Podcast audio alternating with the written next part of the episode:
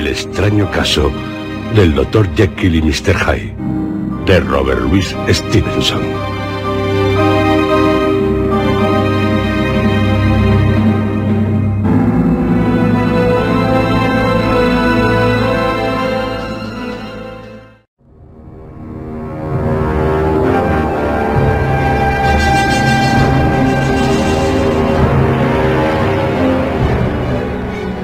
Historia de la puerta.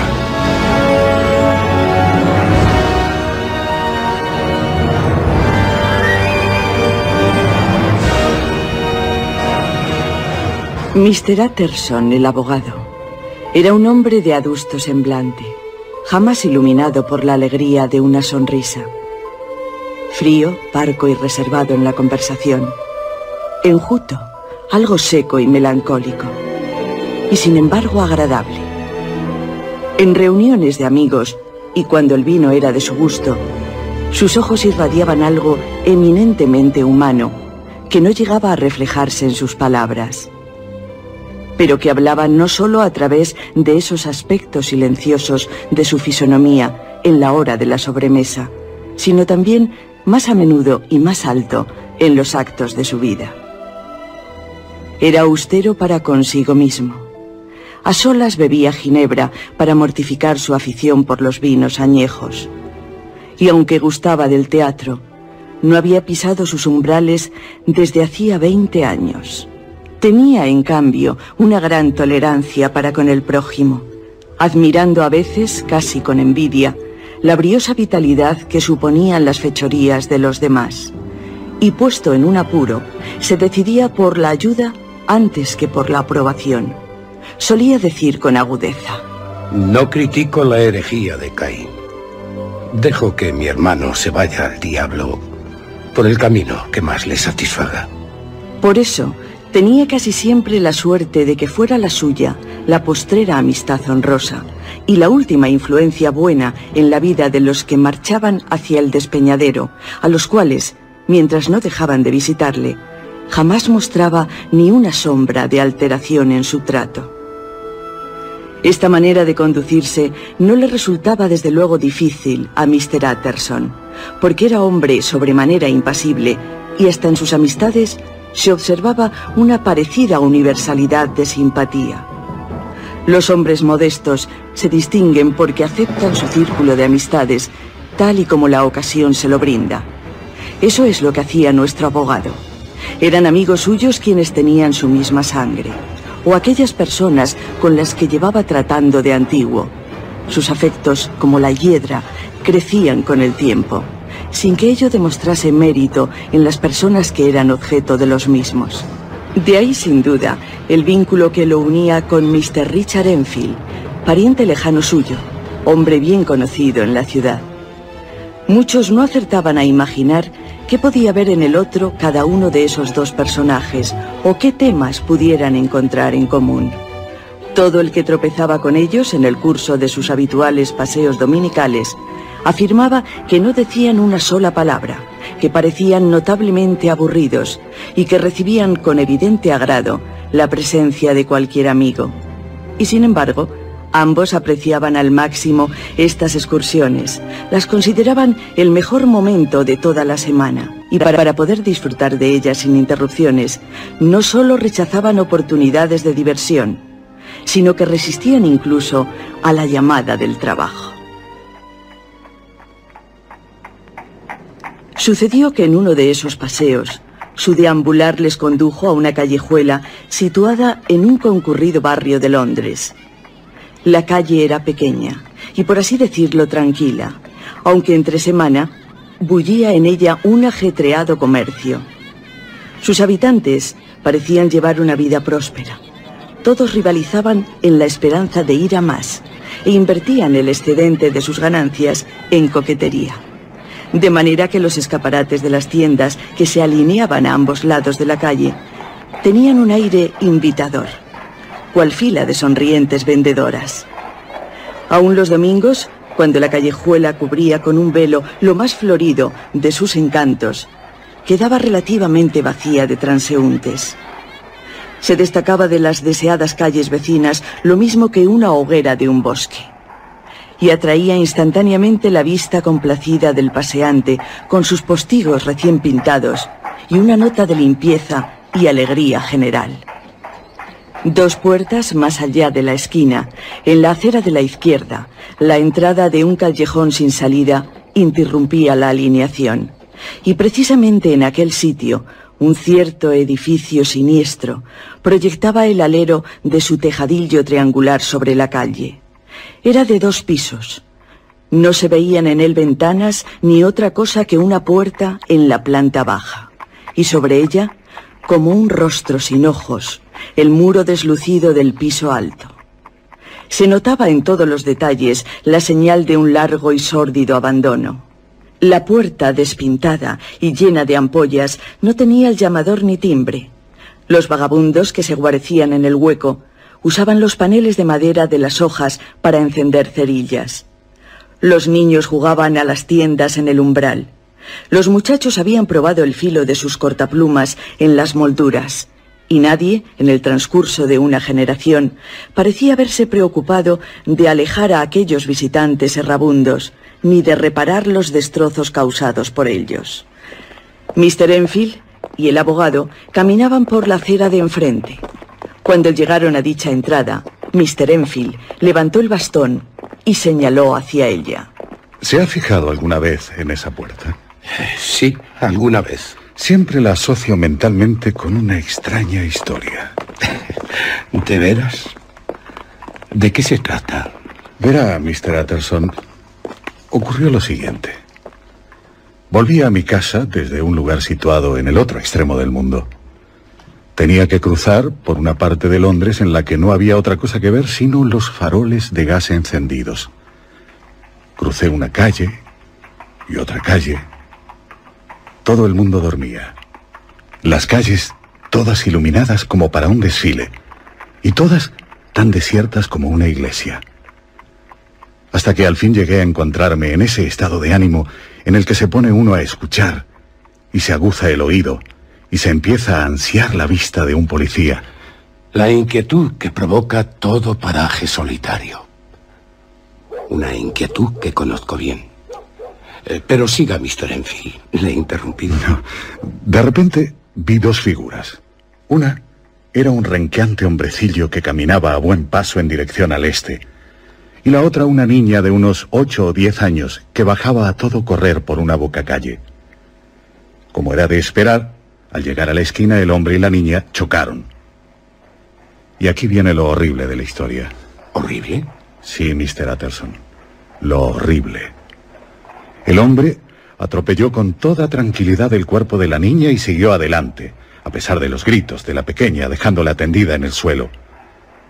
Bueno, supongo que tal como lo cuento no parecerá gran cosa, pero la visión, se lo aseguro, fue como lo he dicho, horrible. Aquel hombre no parecía un ser humano, sino un Jaggernaut infernal. ¿Jaggernaut, dice? Una de las formas del dios Krishna, el señor del mundo se arrojan sus fanáticos bajo las ruedas del carro en que lo llevan en las procesiones. Así es, Mr. Utterson. Le llamé, eché a correr hacia él, le atenacé por el cuello y le obligué a regresar al lugar donde unas cuantas personas se habían reunido en torno a la niña. El hombre estaba muy tranquilo y no ofreció resistencia, pero me dirigió una mirada tan aviesa que el sudor volvió a inundarme la frente como cuando corría. Extraña actitud la del hombre. Los que allí se encontraban eran de la familia de la víctima, y a poco se presentó el médico en busca del cual había ido precisamente la niña. Según él, la pequeña no tenía nada grave, únicamente el susto. Con ello, como bien podrá usted suponer, deberíamos haber llegado al final de la historia. Pero no fue así. ¿Por qué? Intervino una curiosa circunstancia. Aquel individuo, desde el primer momento en que le vi, me produjo una enorme repugnancia. Lo mismo le había ocurrido a la familia de la niña, cosa muy natural. Pero lo que me sorprendió fue la actitud del médico. Era un vulgar galeno, de edad y aspecto indefinidos, con fuerte acento de Edimburgo y frío de sentimientos. Sin embargo, parecía sentir lo mismo que nosotros. Me daba cuenta de que Cada vez que ponía la vista encima de mi prisionero, aquel matasano se tornaba lívido y enfermo de puro deseo de matarlo. Sabía bien lo que pasaba por su mente, como él sabía lo que barruntaba la mía. Dando por descontada la posibilidad de matarlo, hicimos lo mejor que creíamos conveniente. Le dijimos al individuo que su conducta daba pie para armar un escándalo y que lo montaríamos de tal magnitud que todo Londres, de un extremo a otro, maldijese su nombre. Nos comprometíamos a que, si era hombre de alguna reputación o tenía amigos, perdiese la una y los otros. Y mientras le hostigábamos, Teníamos que apartar a las mujeres que se lanzaban a él como arpías. Nunca vi un círculo semejante de rostros tan encendidos por el odio, y aquel hombre allí, en el centro, con una expresión de desprecio sombrío y distante, aunque también asustado, aguantándolo todo como un verdadero servidor de Satanás. ¿No dijo nada? Oh, sí, Mr. Utterson. Dijo que si lo que se buscaba era sacar dinero del suceso, él realmente estaba indefenso, puesto que un caballero hace cuanto puede para evitar un escándalo. Nos preguntó qué cantidad nos satisfaría.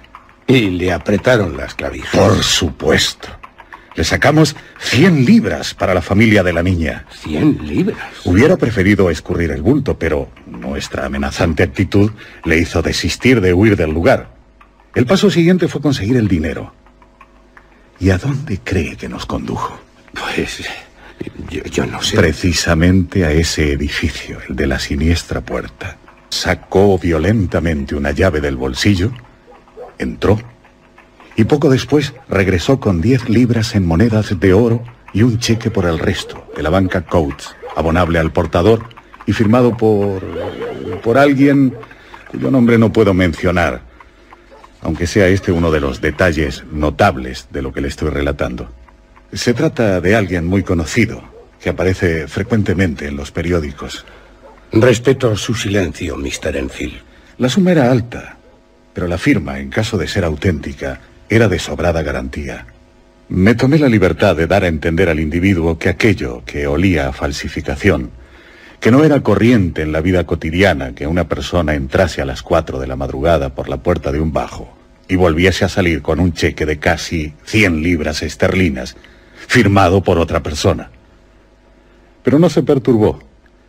Me dijo que no me inquietara, que permanecería con nosotros hasta que el banco satisfaciera la cantidad. ¿Y qué hicieron? Porque dada la hora que era... El doctor, el padre de la niña, nuestro sujeto y yo, pasamos el resto de la noche en mis habitaciones. Ya de día, en cuanto desayunamos, fuimos al banco. Yo mismo entregué el cheque en la ventanilla. Advertí que sospechaba de que se trataba de una falsificación, pero no. El cheque era válido. Su firma era legítima. Increíble. Veo que opina como yo. Sí, un caso sucio. Feo asunto. Nuestro hombre era un individuo con el que nadie hubiera querido tratos, un auténtico canalla. En cambio, la persona que firmó el cheque, un puro ejemplo de honorabilidad una persona de renombre. Y lo que aún empeora más el asunto, de las que se dedican a hacer el bien. ¿Qué se imagina? Un chantaje, supongo. Hmm. Caso de extorsión. Un hombre honrado que paga por algún pecado de juventud. ¿Sabe cómo llamo a ese edificio? La casa del chantaje. Aunque desde luego estamos lejos de dar una explicación total al caso. ¿Vive ahí el firmante del cheque? ¿En esa casa, Mr. Utterson? Sí, Mr. Anfield. ¿Le parece una morada adecuada para un hombre honorable? No. Conozco su dirección. Sé dónde vive. En no sé qué plaza de por aquí. Nunca ha preguntado acerca de este edificio de enigmática puerta. ¿No ha hecho averiguaciones? No, Mr. Utterson. Cuestión de escrúpulos. No me gusta hacer preguntas. Es algo que me recuerda el día del juicio final. Si sueltas una pregunta, es como si lanzases una piedra. Estás tranquilamente sentado en una colina, la piedra echa a rodar, empuja a otras, y alguien que se encuentra en su propio jardín acaba recibiendo una pedrada. Y la familia se tiene que buscar otro padre. No, es mi norma. Cuanto más sospechoso es un asunto, menos preguntas. Una norma, Mr. Enfield, sabia, muy sabia. Y usted es abogado. Pero he examinado por mi cuenta este lugar. Apenas si parece una casa. No hay ninguna otra puerta y nadie entra ni sale de ella, salvo, de vez en cuando, el individuo del suceso que le conté. Hay tres ventanas mirando al patio en el primer piso y ninguna en el bajo. Las ventanas están siempre cerradas. En cambio se presentan limpias. Hay una chimenea de la que habitualmente sale humo. Pero ni esto es seguro. Los edificios están tan apiñados en torno al patio que no es fácil saber dónde termina uno y empieza otro. Los dos hombres siguieron caminando durante un tiempo en silencio, hasta que Mr. Utterson dijo... Sí, es buena su norma, Mr. Enfield. No solo buena, sino también sabia. Eso creo. Pero a pesar de ello, hay un punto sobre el que quisiera preguntarle. ¿Sí? ¿Podría decirme cómo se llama el hombre que atropelló a la niña? Bueno, no creo que con decirlo cause perjuicio a nadie. El individuo se llama Hyde. ¿Hyde? ¿Y qué aspecto tiene? No es fácil describirlo. Nada fácil, Mr. Utterson. Es que en todo su aspecto hay algo siniestro, algo que produce desagrado, algo completamente repugnante, detestable, muy detestable. Jamás vi a un hombre que me disgustara tanto, pero no sabría decirle por qué. Debe tener alguna deformidad. Sí, eso debe ser, porque produce una sensación de cosa deforme. Pero tampoco puedo decirle de qué se trata. Es un hombre de aspecto muy singular, extraordinario. Pero no me es posible darle algún detalle. Eh, ya le dije que no es fácil describirle. Casi imposible. Ah, y no es porque se me haya borrado de la memoria, no, le aseguro que en este instante le veo como si lo tuviese delante de mis ojos. Ya. Mr. Utterson continuó caminando un buen trecho en silencio. Obviamente estaba bajo el peso de una preocupación. Acabó preguntando. Un momento, Mr. Enfield. ¿Está usted seguro que aquella noche ese extraño individuo se sirvió de una llave para abrir la misteriosa puerta. Mi querido Mr. Utterson. Ay, ya sé que mi pregunta parece extraña. No es raro que le sorprenda. Y la verdad, si no le pregunto el nombre de la otra persona, el firmante del cheque, es porque ya sé de quién se trata. ¿Lo sabe? Richard, su historia ha dado en el clavo. Pero si considera que hay alguna inexactitud en lo que me ha contado, le ruego que rectifique ahora. Vaya, debería haberme advertido a tiempo. La verdad es que me he expresado con una exactitud casi pedante. Sí, el individuo tenía una llave, y más aún, todavía conserva esa llave y la tiene en su poder. No hace ni una semana que lo vi servirse de ella. Ya. Oh, debería haberme callado. Me he ido de la lengua. Si le parece, eh, hagamos un trato. ¿Qué trato? No volver a hablar más del asunto. Con muchísimo gusto. Trato hecho, Richard. De todo corazón.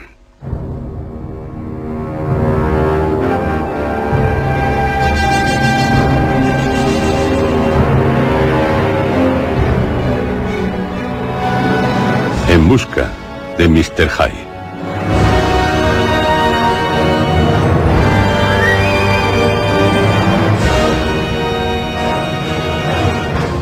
Aquella noche, Utterson regresó a su casa de soltero, con ánimo preocupado. Se sentó a cenar sin apetito. Tenía por costumbre los domingos sentarse junto al fuego después de cenar, con algún volumen de árida teología sobre su atril, hasta que el reloj de una iglesia vecina daba en la noche sus doce campanadas.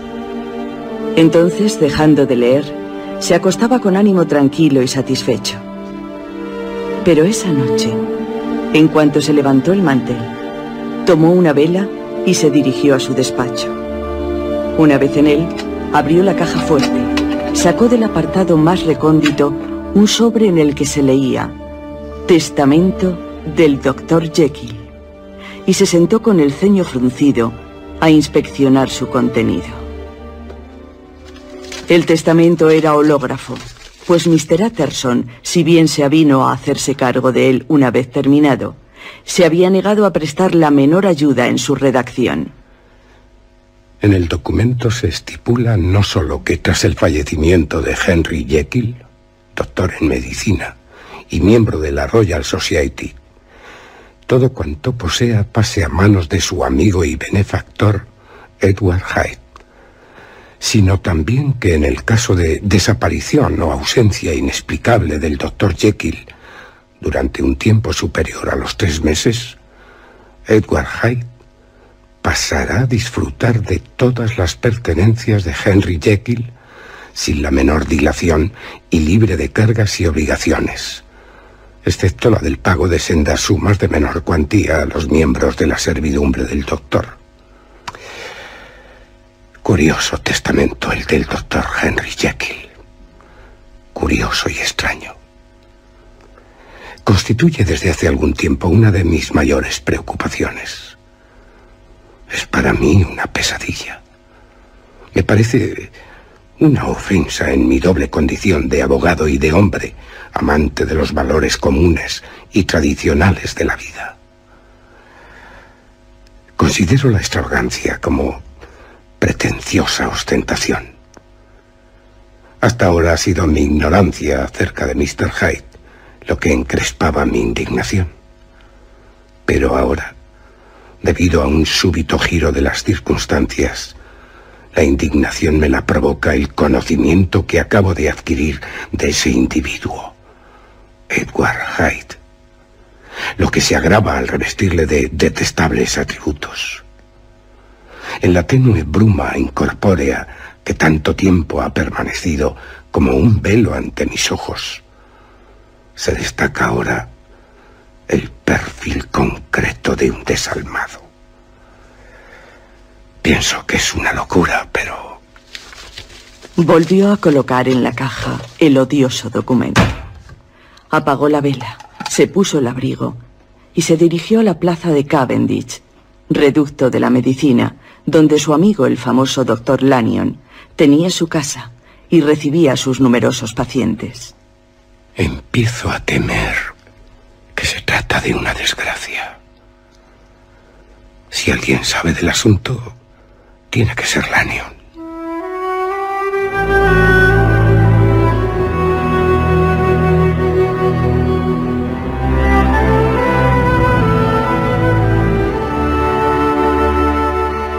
El solemne mayordomo que le conocía le saludó y le condujo directamente desde la puerta al comedor, donde estaba Lanyon solo, sentado aún a la mesa y tomando una copa de vino.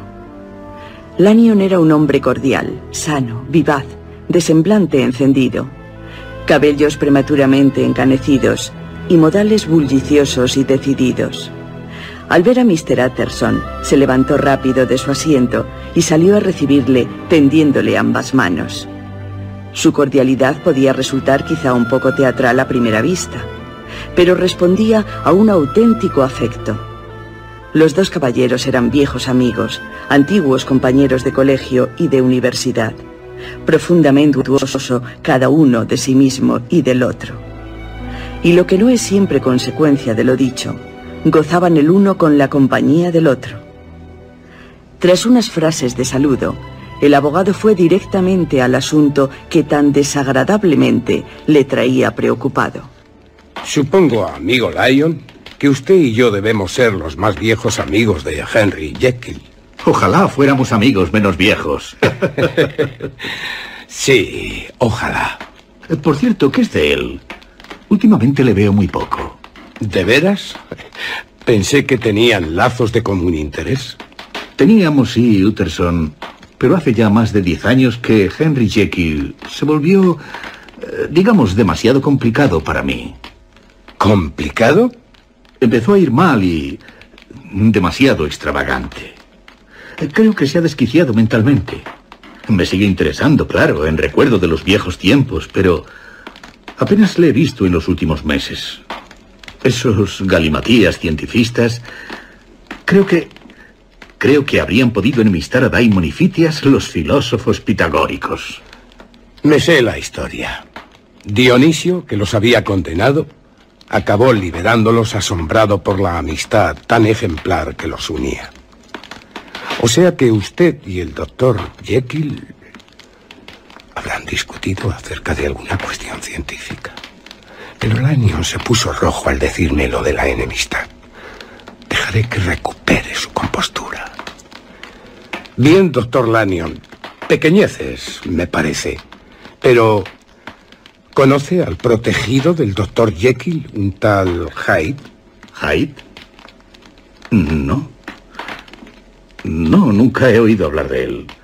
Lo habrá conocido tras dejar de frecuentar su trato.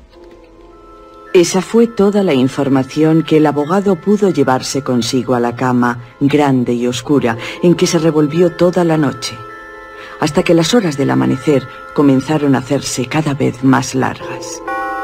No sirvió la noche de alivio a su mente atareada, afanándose en la oscuridad vacía, asediado por las dudas.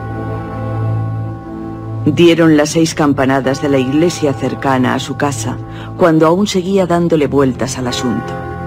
Hasta aquel momento solo le había preocupado en su aspecto intelectual. Pero no tardó en emplear también su imaginación, o mejor dicho, no tardó en verse esta tan esclavizada mientras yacía y se revolvía en la espesa oscuridad de la noche y de la habitación cerrada entre cortinas. Pasó por delante de su fantasía como una sucesión de imágenes el relato de Mr. Enfield. Veo el gran panorama nocturno de faroles encendidos de una gran ciudad. Luego, la figura de un hombre que camina con paso rápido. La figura de una niña que viene corriendo de la casa del médico. El choque de ambos. Como el hombre cruel e impasible pisotea a la niña y continúa su camino sin preocuparse de sus gritos. También veo una habitación en una casa lujosa. En ella, dormido, al doctor Jekyll, soñando cosas que le hacen sonreír. De pronto se abre la puerta. Alguien descorre las cortinas del dosel de la cama de un tirón. Despierta a Jekyll. A su lado se halla una figura que tiene poder sobre él, incluso a esa hora de la noche. No puede hacer otra cosa que levantarse y obedecer su mandato. La figura que aparece en ambas secuencias me obsesiona. Sigo viéndola en cuanto me quedo adormilado, deslizarse furtiva, cautelosa, a través de casas dormidas o marchar cada vez más rápido hasta producir vértigo por los inmensos laberintos de una ciudad llena de luces. Y en cada esquina aplasta una niña y la deja gritando. No tiene un rostro por el cual conocerle. Hasta ahora le falta la cara. O se burla de mí desvaneciéndose en cuanto le miro. Deseo contemplar la fisonomía del verdadero Mr. Hyde. Creo que logro ponerle los ojos encima una sola vez. Quizá el misterio se aclarase o desaparecería del todo, como suele ocurrir con las cosas misteriosas cuando se las mira de cerca. Podría arrojar alguna luz sobre la extraña predilección o servidumbre, llámese como se quiera, de mi amigo e incluso sobre las cláusulas del testamento. O al menos será un rostro digno de verse. El rostro de un hombre sin entrañas, sin piedad. Un rostro a quien bastó mostrarse para provocar en el estoicismo de Enfield un odio tan vivo.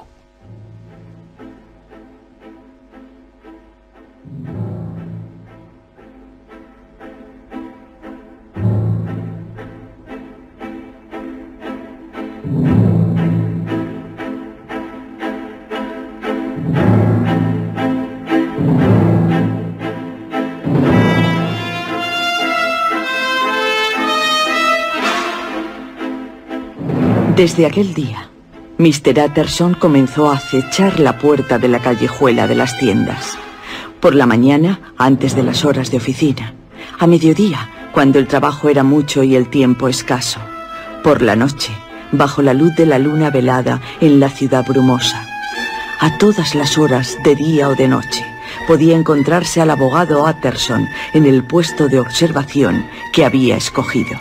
Si él es Mr. Hyde, yo seré Mr. Seck, el que busca. Al fin vio recompensada su paciencia. Era una noche clara y despejada, el aire helado, las calles limpias como la pista de un salón de baile. Las farolas inmóviles, sin viento, proyectaban haces parejos de claridad y de sombra. A las diez, cuando las tiendas habían cerrado, la calle quedaba desierta. Y aunque permaneció el sordo rumor de coches a lo lejos, muy silenciosa, se percibía aún lejano cualquier sonido. Los ruidos que procedían del interior de las casas eran claramente audibles a ambos lados de la calle. Y el rumor de los pasos de los transeúntes precedía a estos durante largo rato.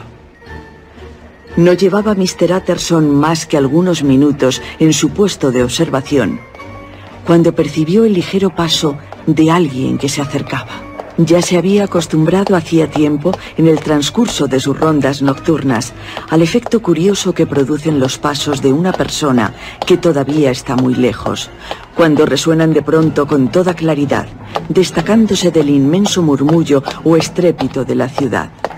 Jamás, no obstante, se había visto atraída su atención tan vívida y decisivamente. Embargado por un intenso y supersticioso presentimiento de éxito, se ocultó en la entrada del patio. Rápidamente los pasos se acercaban más y más, y de súbito resonaron más fuertes al doblar la esquina de la calle. Pronto pudo ver el abogado, vigilando desde la entrada del patio, con qué tipo de hombre se iba a enfrentar. Pequeño, viste con mucha sencillez. Su aspecto, aunque a distancia de mí, produce una sensación de aversión. Se dirige a la puerta. Cruza la calzada para ganar tiempo. Saca una llave del bolsillo mientras camina, como quien va a abrir la puerta de su casa. Es el momento. Daré un paso hacia adelante y... ¿Es usted Mr. Hyde? Ha retrocedido. Su temor solo ha sido momentáneo. No me mira. Ese es mi nombre. ¿Qué desea? Veo que va a entrar en esta casa. Y yo soy un viejo amigo del doctor Jekyll. Mr. Utterson, de Gone Street. Probablemente ha oído hablar de mí. Puesto que tan a tiempo le encuentro, pienso que no tendrá inconveniente en que yo pase también. No encontrará al doctor Jekyll. Está fuera de casa. ¿Cómo sabe usted quién soy? ¿Querría usted, por su parte, hacerme un favor? Desde luego. ¿De qué se trata? ¿Me permite que le vea la cara? Mi cara. Duda. Pero ahora, como si acabara de tomar una decisión, me mira de frente, con gesto de desafío. Ahora ya podré reconocerle. Puede serme muy útil. Está bien que nos hayamos encontrado. Y a propósito, aquí tiene usted mi dirección. Una calle del Soho. Dios mío, ¿habrá estado él también pensando en el testamento? Gracias por darme su dirección. Y ahora, ¿cómo sabe usted quién soy? Por su descripción. ¿Quién se la dio? Tenemos amigos comunes. Amigos comunes. ¿Quiénes? Jekyll, por ejemplo. Él no le ha dicho nada acerca de mí. No pensé que fuese usted capaz de mentir. Por favor, Mr. Hyde, su lenguaje no es el más adecuado. Al quedar solo, el abogado permaneció unos momentos con expresión en la que se retrataba la inquietud. Luego echó a andar calle abajo, parándose a cada paso y llevándose la mano a la frente, como si estuviera sumido en una profunda duda. El problema con que se debatía mientras caminaba era de esos que difícilmente llegan a resolverse nunca. Mr. Hyde es pequeño, pálido. Me parece una persona deforme. O esa impresión es la que se tiene al mirarle. Su sonrisa es francamente odiosa, muy desagradable. Se ha dirigido a mí con esa mezcla de timidez y de audacia que transparentan intenciones asesinas. Habla con voz ronca, baja, como entrecortada. Todo en verdad predispone en contra suya. Pero aún así no explica el grado que hasta ahora nunca experimenté de repugnancia y miedo. Debe haber algo más, sí, tiene que haber algo más. Pero Mr. Hyde no parece humano. Tiene algo... algo de... troglodita. Una nueva versión de la historia del Dr. Fell. El obispo de Oxford, que dado su nombre, Fell, feo. ¿O será la mera irradiación de un espíritu malvado que trasciende y transfigura su vestidura de barro? Ah, sí, sí. Debe ser esto último. Ay, mi pobre y amigo Henry Jekyll. Si en algún rostro he visto yo la firma de Satanás, es el de su nuevo amigo. A la vuelta de la esquina, saliendo de la callejuela, había una plaza de bellas casas antiguas, ya decaídas, habiendo perdido su añejo esplendor. Estaban alquiladas por pisos y habitaciones a gentes de la más variada suerte y condición grabadores de mapas, arquitectos, oscuros abogados, gentes de empresas no menos oscuras. Una de ellas, sin embargo, la segunda desde la esquina, continuaba ocupada por un solo inquilino. Mr. Utterson se detuvo a la puerta de aquella mansión, que seguía ostentando un gran aspecto de lujo y comodidad, aun sumida como estaba en la oscuridad, sin otra luz que la que salía por el montante de la entrada. Creo que ya viene Poole. Un anciano sirviente. Siempre muy bien trajeado. Una buena persona. Buenas noches, Mr. Utterson. Buenas noches, Poole. ¿Está el doctor Jekyll? Oh, pues iré a ver, Mr. Utterson, pero pase, se lo ruego. Gracias, Poole. ¿Quiere esperar junto al fuego, señor? O tal vez prefiere que le encienda la luz del comedor. Eh, no se preocupe, Poole. Me quedaré aquí. Un momento. El vestíbulo era amplio, bajo de techo, enlosado, cómodo y caldeado al estilo de las casas de campo por un fuego resplandeciente que ardía en un hogar abierto. El mobiliario consistía en ricos armarios de roble. Atterson se acercó al fuego apoyándose en la alta rejilla de la chimenea. La estancia en la que el abogado había quedado solo era motivo de orgullo para su amigo. El mismo Utterson solía calificar el vestíbulo como el más acogedor de todo Londres. Pero en tal noche sentía un escalofrío en su cuerpo. El rostro de Jay obsesionaba su memoria. Experimentaba algo extraño en él, una náusea y un tedio mortal. En su profundo abatimiento le parecía leer una amenaza en el aleteo de las luces del fuego sobre los armarios pulidos y la inquietante danza de la sombra en el techo. Se avergonzó de su alivio cuando Poole volvió tras unos instantes. Mr. Utterson, el doctor Jekyll ha salido. Vi entrar a Mr. Hyde por la puerta de la antigua sala de disección, Poole. ¿Es normal? porque el doctor no está en casa. Perfectamente normal, Mr. Utterson.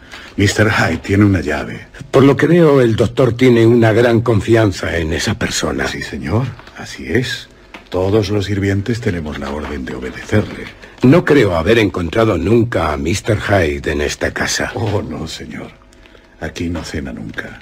A decir verdad, por esta parte de la casa lo vemos muy poco. Casi siempre entra y sale por el laboratorio. Bien, Poole. Como el doctor está ausente, me retiro. Buenas noches. Buenas noches, Mr. Utterson. El abogado echó a andar hacia su casa con el corazón oprimido. Estaba angustiado. Pobre Henry Jekyll. Tengo el presentimiento de que anda por malos caminos. Era un tanto alocado en su juventud. Cierto que hace ya mucho tiempo de eso, pero en la ley de Dios no cabe el capítulo de las prescripciones. Sí, eso debe ser. El espectro de algún viejo pecado, el cáncer de alguna vergüenza oculta, el castigo que llega con paso lento cuando la memoria ya ha olvidado y nuestra propia indulgencia ha perdonado la falta. Me alarma esta idea. Pienso en mi propio pasado. Busco en la oscuridad de los recovecos de mi memoria, con el temor de que salga a la luz inesperadamente alguna antigua iniquidad. Pero mi pasado, creo, está limpio. Pocos son los que, como yo, pueden leer los archivos de su vida con menos aprensión. Sin embargo, me siento muy humillado por los muchos pecadillos cometidos. No obstante, a continuación, me conforta el haber evitado otros. Un rayo de esperanza en la vida del doctor Jekyll. Seguro que si se indaga en su vida, debe tener sus propios secretos. Secretos negros. El tal. Al lado de ellos, los de Henry Jekyll brillarán como la luz del sol.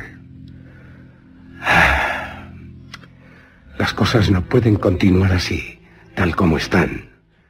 Me dan escalofríos con solo pensar en ese engendro, deslizándose como un ladrón hasta la cama de mi amigo. Pobre Henry, que despertar el suyo y el peligro que corre. Porque si ese Hyde sospecha de la existencia del testamento, puede entrarle impaciencia por heredar. Sí, sí, sí, sí. Tengo que arrimar el hombro al carro. Si Jekyll me deja, si quiere dejarme. Porque, pensando en las cláusulas de su testamento, todo para Hyde.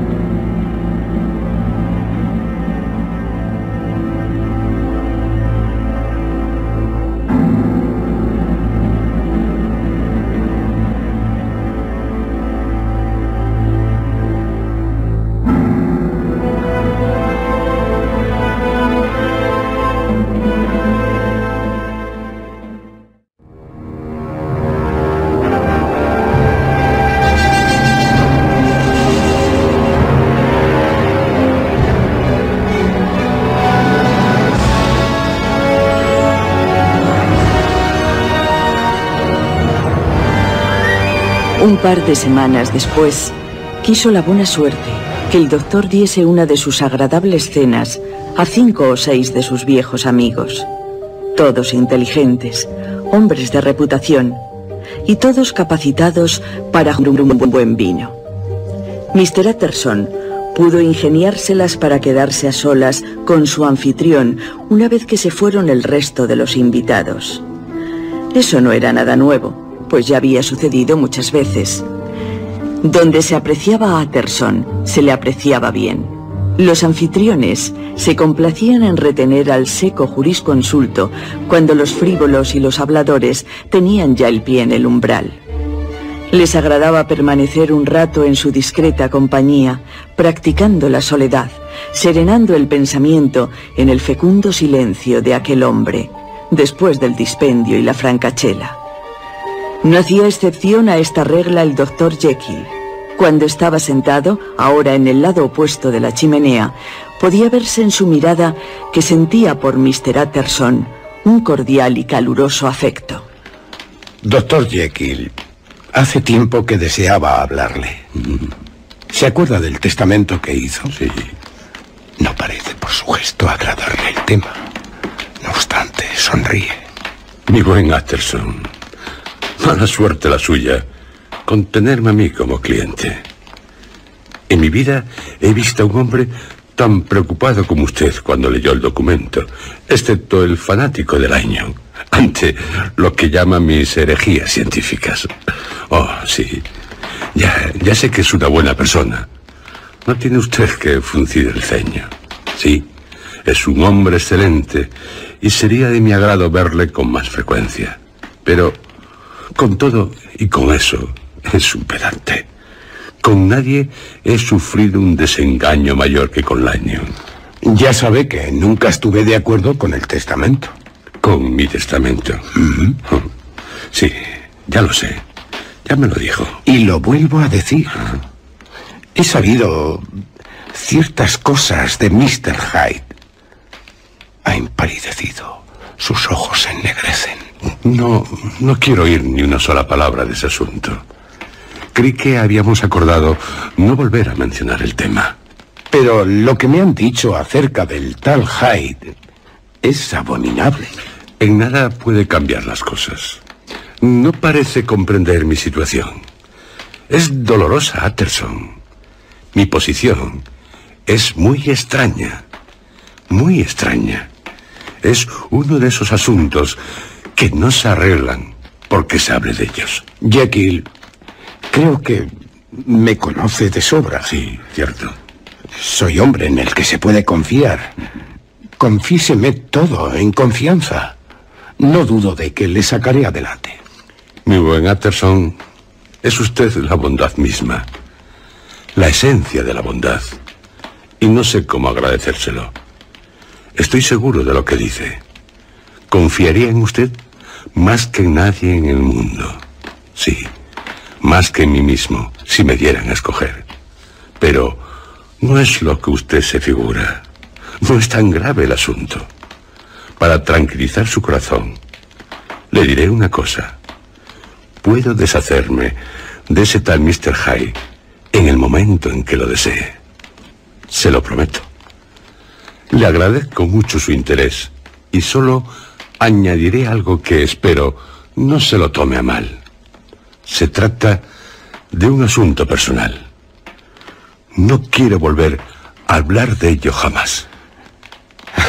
No dudo de que tiene razón.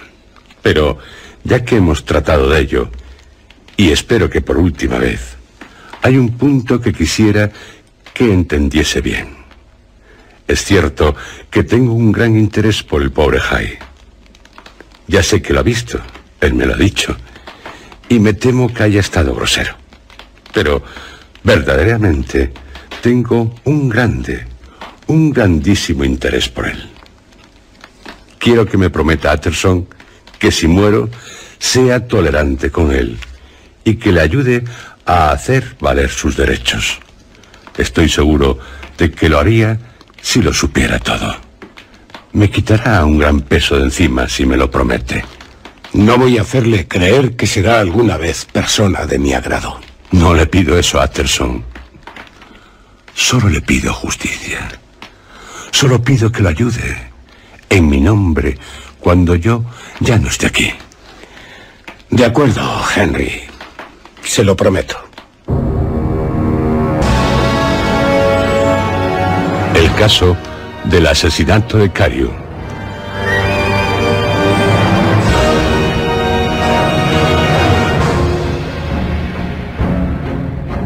Casi un año más tarde, en el mes de octubre del año 18, Londres se vio sorprendido por un crimen de singular ferocidad que despertó enorme interés por la elevada posición de su víctima. Los detalles eran pocos, pero fuera de lo común.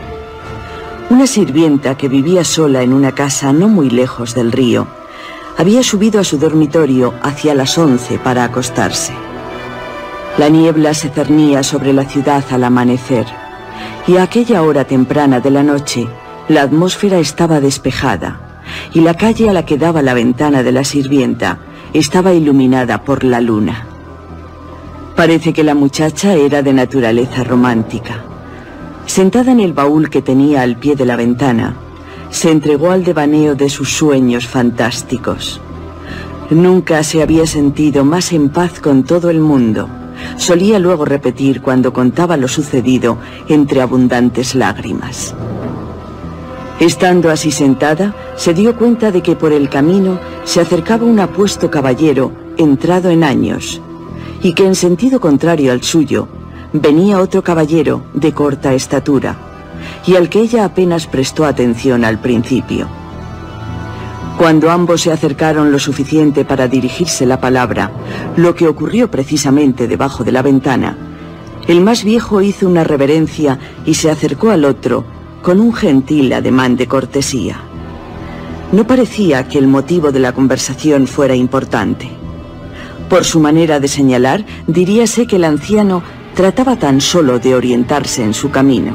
Pero mientras hablaban, la luna iluminaba su semblante y la muchacha se deleitaba mirándole, porque parecía desprenderse de él como un halo de candorosa y anticuada bondad.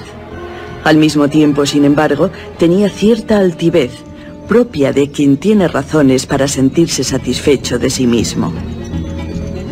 Se fijó después en el otro y se sorprendió al reconocer en él a cierto Mr. High, que en una ocasión había visitado a su señor, inspirándole una gran antipatía. Empuñaba un pesado bastón y jugueteaba con él. No contestó ni una sola palabra y daba muestras de estar escuchando con impaciencia lo que el otro hablaba. De pronto, estalló en un acceso de cólera, dando patadas al suelo, blandiendo el bastón y comportándose, según dijo la sirvienta, como un hombre enloquecido. El anciano caballero, con indignada expresión y muy sorprendido, dio un paso atrás, lo que acabó de sacar al señor Hyde de sus casillas, dando bastonazos al anciano hasta tirarlo al suelo. Después, con la furia de un simio, estuvo pisoteando a su víctima en el suelo y se precipitó sobre él en una tormenta de golpes, bajo los cuales se pudo oír el quebrar de los huesos y las sordas caídas del cuerpo hasta quedar en medio de la calle. A la vista de tales horrores, la joven se desmayó. A las dos de la mañana, cuando volvió en sí, avisó a la policía. El asesino se había ido mucho antes pero allí yacía su víctima, en medio de la calleja, destrozada de un modo increíble. El bastón con que le había causado la muerte, aunque de madera poco común, pesada y recia, se había partido en dos, bajo la fuerza de aquella insensata crueldad, y una de sus mitades había rodado astillada hasta una alcantarilla cercana. La otra se la debía haber llevado consigo el propio asesino. La víctima conservaba un monedero y un reloj de oro, pero no pudieron hallar sobre él documento o tarjeta alguna, salvo un sobre cerrado y franqueado que probablemente iba a echar al correo y que llevaba escrito el nombre y la dirección de Mr. Atterson. El sobre fue presentado la mañana siguiente al abogado, cuando aún estaba en la cama. Tan pronto como lo vio y le dijeron las circunstancias del caso, dijo con solemnidad. Nada diré hasta que haya visto el cadáver. Este parece ser un asunto muy grave.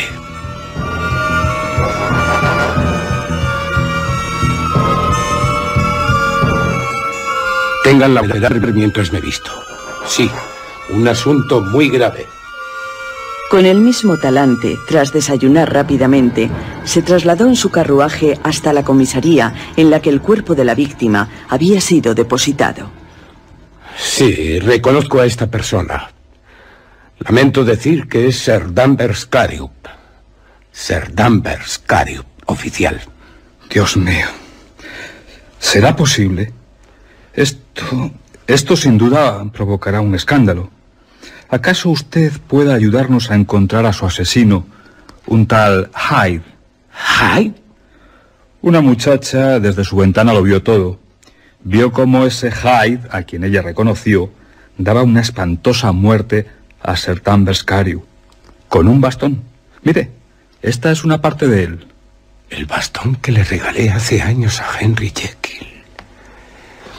Eh, ¿Es ese Mr. Hyde un hombre de pequeña estatura oficial? Sí, por lo que nos ha dicho la muchacha, sí, y muy mal encarado. Si me acompaña, le conduciré hasta su casa.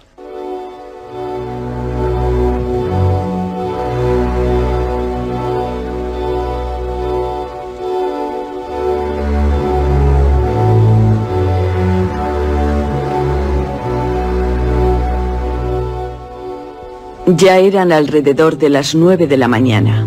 Habían comenzado las nieblas propias de la estación. Un gran manto de color chocolate descendía ocultando el cielo, pero el viento embestía y dispersaba continuamente aquellos vapores. Mientras el carruaje iba de calle en calle, Mr. Utterson contemplaba una prodigiosa variedad de tintes y gradaciones de luz casi crepuscular. Aquí una oscuridad semejante a lo más recóndito de la noche. Allí un destello de marrón intenso vivo como el reflejo de una extraña conflagración. En otro lado, solo por un instante, la niebla se había disgregado y un lívido rayo de sol se filtraba por entre los flotantes jirones de brumas. Una pesadilla. Eso es lo que se me antoja el barrio del Soho, visto a la luz de estos destellos cambiantes con sus calles llenas de fango, sus transeúntes desalmados, esas farolas que o no se han apagado todavía o han vuelto a encenderse para hacer frente a la oscuridad. Sí, sí, una pesadilla. Pero mis pensamientos no son menos sombríos. Este oficial, a mi lado, hace que me escalofríe. El escalofrío que la ley y sus agentes suelen despertar algunas veces hasta en las personas más honradas. La niebla levanta un poco. Esta calle tan sucia. Ahí, una mugrienta casa de comidas francesas. Una tienducha con míseras mercancías. Niños harapientos que se cobijan en los quicios de las puertas. Mujeres de varias nacionalidades. Salen llave en mano, a tomarse su primer vaso, el mañanero. La niebla vuelve a espesarse, aquí tan negra como el hollín. Me oculta ahora el miserable entorno. Y ahí está la vivienda del protegido por el doctor Jekyll, el presunto heredero de un cuarto de millón de libras esterlinas. ¿Llamo, Mr. Utterson? Llame.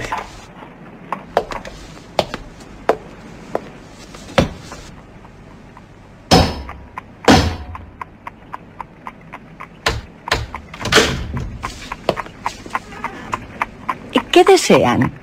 ¿En qué puedo ayudarles? Esta vieja de rostro marfileño y cabellos canosos tiene una expresión maligna pero la dulcifica la hipocresía.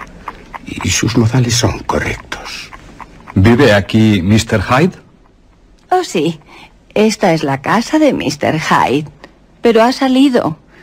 Estuvo aquí a altas horas de la madrugada. Se volvió a ir una hora después. Es un hombre de hábitos desordenados. No tiene nada de raro que tan pronto esté aquí como no esté. Se ausenta con frecuencia. Eh, ¿Saben? Hacía ya cerca de dos meses que no le veía. Muy bien, señora. Deseamos ver sus habitaciones. Oh, eso no es posible. Usted comprenderá Será mejor que le presente a quien me acompaña. Es el inspector Newcomen, de Scotland Yard. Ah, ¿se ha metido en un lío, Mr. Hyde? ¿Qué es lo que ha hecho? Se diría oficial que Mr. Hyde no goza de grandes simpatías. Y ahora, buena mujer, Permítanos a este caballero y a mí echar un vistazo a sus habitaciones. De toda la casa, solo habitada por la vieja, Mr. High no había utilizado más que dos habitaciones. Ambas estaban amuebladas con exquisito lujo. Había una despensa llena de vinos. El servicio de la mesa era de plata, la mantelería elegante. De una pared colgaba una buena pintura, probablemente regalo de Henry Jekyll, que era un buen aficionado y conocedor de la pintura. Alfombras mullidas de bellos colores. Pero ahora todo da señales de haber sido apresurada y recientemente vuelto de arriba a abajo. Hay ropas esparcidas por el suelo, con los bolsillos del revés. Los cajones de las cómodas están abiertos. En la chimenea parece que se han quedado muchos papeles a juzgar por las cenizas. Mire, un talonario de cheques. El fuego lo ha respetado. El fuego respeta al dinero. Y aquí, detrás de la puerta, la otra mitad del bastón, inspector Newcomen. Un buen hallazgo. pero temo por el doctor Jekyll. Una visita al banco donde descubrieron que Mr. Hyde tenía un saldo a su favor de varios miles de libras acabaría colmando la satisfacción del oficial. Puede estar seguro de que es como si ya lo hubiera apresado. ¡Qué estúpido! Habrá perdido la cabeza, porque dejar una prueba como el otro trozo del bastón y su intento de quemar el talonario. ¡Una locura! Si el dinero es para él la vida. Solo nos queda esperarlo aquí, en el banco, y publicaremos la orden de captura. Esto último no fue sin embargo tan fácil de realizar. Las personas familiarizadas con Mr. High eran pocas. El mismo señor al que servía la muchacha que denunció el caso solo lo había visto en dos ocasiones. No fue posible encontrar rastro de su familia. Nunca se había fotografiado. Las descripciones que se daban de él eran contradictorias como suele ocurrir con los observadores no profesionales. Todos estaban de acuerdo en un punto, la inquietante sensación de deformidad que el fugitivo producía en quien lo veía.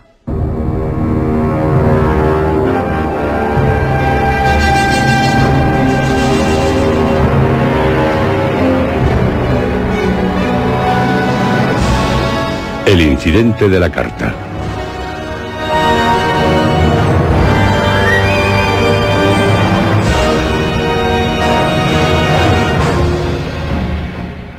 Eran ya las últimas horas de la tarde cuando Mr. Atterson llegó hasta la puerta del Dr. Jekyll. El mayordomo Poole le hizo pasar inmediatamente y lo condujo por las dependencias de la cocina, cruzando un patio que en otro tiempo había sido jardín, hasta el edificio conocido indiferentemente con el nombre de laboratorio o departamento de disección. El doctor había comprado la casa a los herederos de un famoso cirujano y apuntando sus inclinaciones más a la química que a la anatomía, había cambiado el destino de la construcción que se alzaba al fondo del jardín. Era la primera vez que el abogado entraba en aquella parte de la vivienda, mirando con curiosidad los sobrios muros sin ventanas y paseando la vista en derredor con una desagradable sensación de desconcierto al atravesar aquella sala de disección, un día alborotada con inquietos estudiantes y ahora silenciosa en su amplitud solitaria. Las mesas cargadas de aparatos de química, el suelo cubierto de paja esparcida alrededor de los cestones de embalaje y la luz que descendía débilmente a través de una cúpula nebulosa. Al fondo, una escalera subía hasta una puerta tapizada de fieltro rojo, cuyo umbral traspuso al fin Mr. Atterson para entrar en el gabinete del doctor. Era esta una habitación grande, rodeada de armarios de puertas de cristal y amueblada, entre otras cosas, con un espejo de cuerpo entero y un escritorio. Abriéndose sobre el patio, tres ventanas llenas de polvo y defendidas por rejas de hielo. Ardía un fuego en la chimenea y sobre su repisa había una lámpara encendida, pues hasta en el interior de la casa empezaba a hacerse notar la niebla. Allí, al calor del fuego, estaba sentado el doctor Jekyll, que parecía mortalmente enfermo. No se levantó para recibir a su amigo, sino que le saludó con un gesto de la mano y una voz irreconocible. Atterson le dijo en cuanto el mayordomo abandonó la estancia. Y bien, amigo Jekyll, ¿ha oído las noticias? Oh, sí, Atterson. Los vendedores de periódicos las han estado voceando en la calle. Sí, las pude oír desde el comedor. Permítame que le diga lo siguiente. ¿El qué? Caribe era cliente mío. Ya. Pero también lo es usted. Quiero que me diga la verdad de lo sucedido para saber qué debo hacer.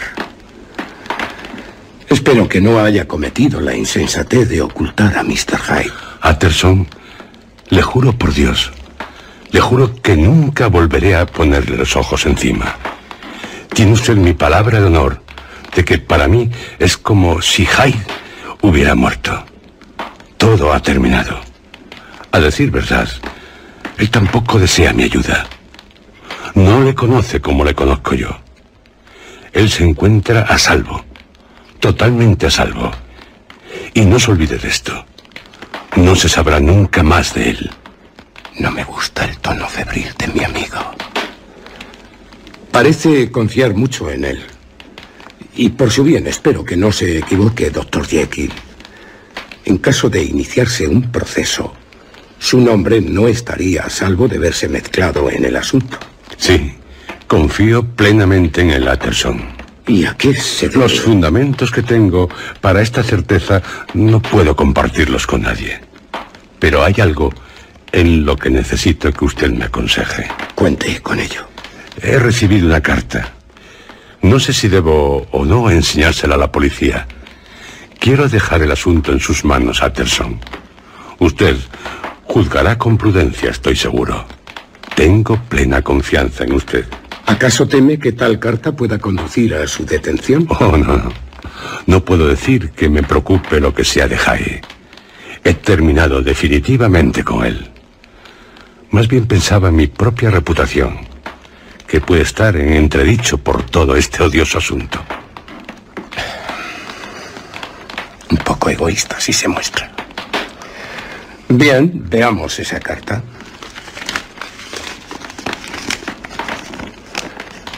La carta está escrita con una extraña caligrafía, picuda y firmada por Edward Hyde.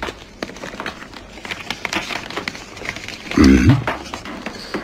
Dice que su benefactor, el doctor Jekyll, a quien tan mal ha pagado todas las generosidades que ha tenido con él, no tiene que preocuparse por si él se encuentra a salvo, que dispone de medios para escapar.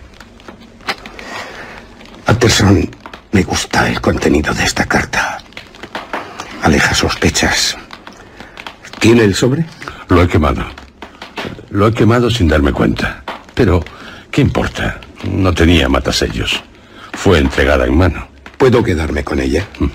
Quiero leerla más detenidamente y después consultar con la almohada. Decida por mí. He perdido toda confianza en mí mismo. Bien, lo pensaré. Y ahora una pregunta más. ¿Fue Hyde quien le dictó los términos del testamento con respecto a su desaparición? Sí. Lo sabía. No se da cuenta. Ese hombre tenía la intención de asesinarle. De buena se ha escapado. Pero de esta experiencia he sacado algo muy importante.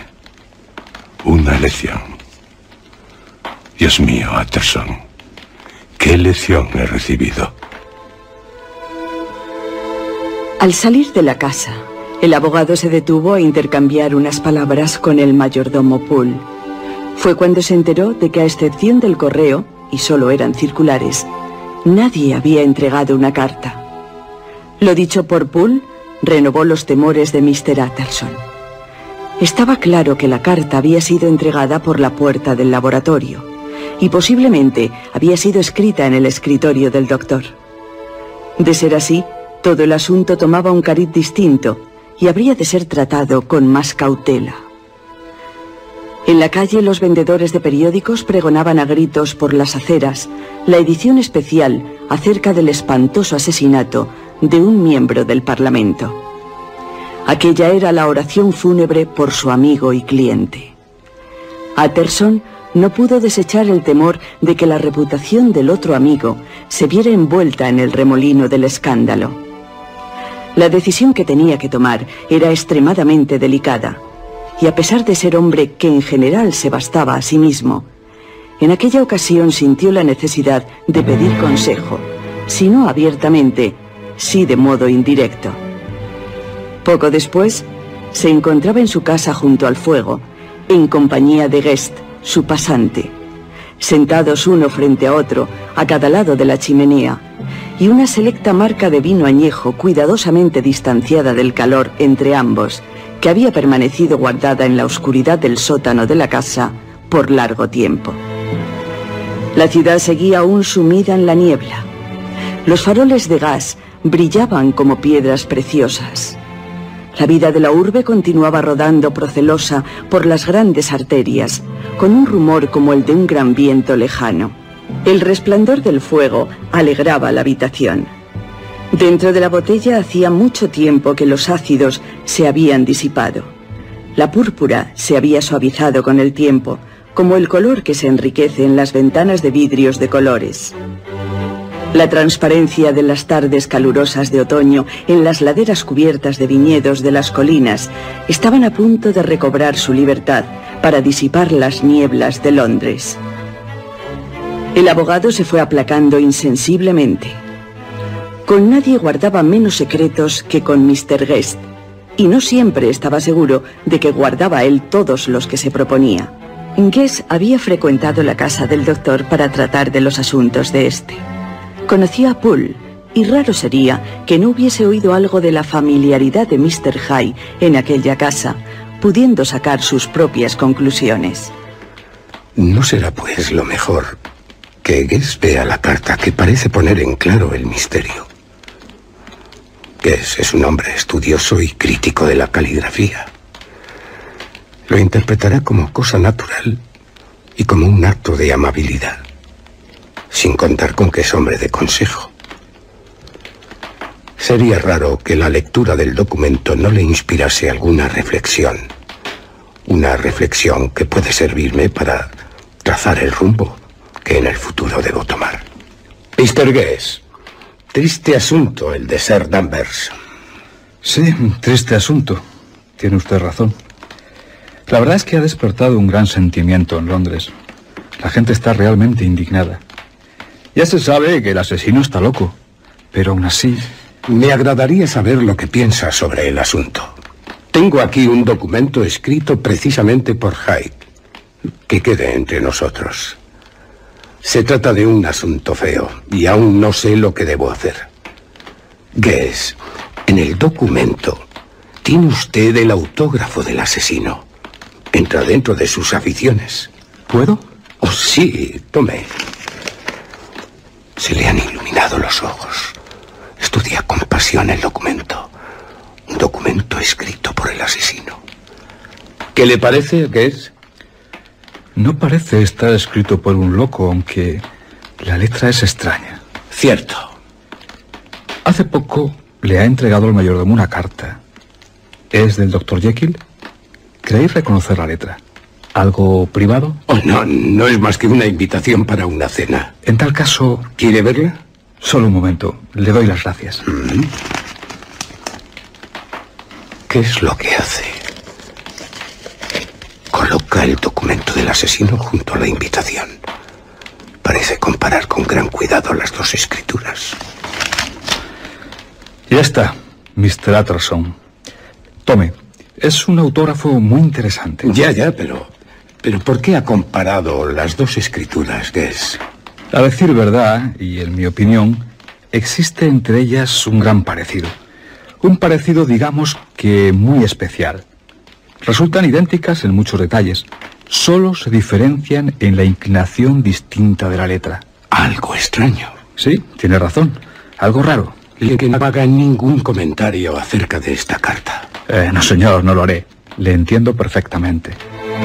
Pero apenas Mr. Utterson se quedó solo aquella noche, encerró la carta en su caja fuerte, pensando asombrado cómo Henry Jekyll había cometido una falsificación para favorecer a un asesino. La sangre se le enfrió en las venas.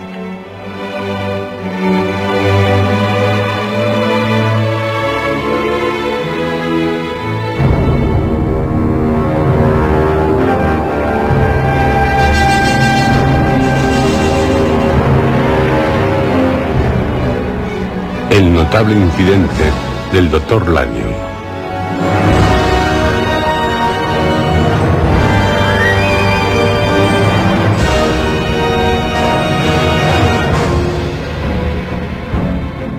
El tiempo pasaba. Se ofrecieron miles de libras de recompensa a cambio de cualquier información que pudiera conducir a la captura del asesino, pues la muerte de Sir Danvers se consideró una afrenta pública, pero Mr. Hyde había escapado al alcance de la policía como si nunca hubiese existido. Gran parte de su pasado fue aireado, no pudiendo ser más vergonzoso. Corrían historias sobre la crueldad de aquel individuo, tan insensible y violento al mismo tiempo, de su vida infame, de sus extrañas amistades, del odio que parecía haberle acompañado por donde quiera que fuese. Pero nada se sabía de su paradero. Desde aquella madrugada en la que había salido de su casa del Soho, parecía que se hubiese evaporado en el aire. Gradualmente, según pasaba el tiempo, Mr. Utterson fue olvidando sus antiguos temores y recuperando la tranquilidad. La muerte de Sir Danvers está más que compensada por la desaparición de Mr. Hyde. Para el doctor Jekyll, libertado de la influencia diabólica que sobre él ejercía ser tan depravado, ha comenzado una nueva vida. Sale de su enclaustramiento ha vuelto a reanudar el trato con sus amigos. Ha ido a su casa o ha estado en la mía.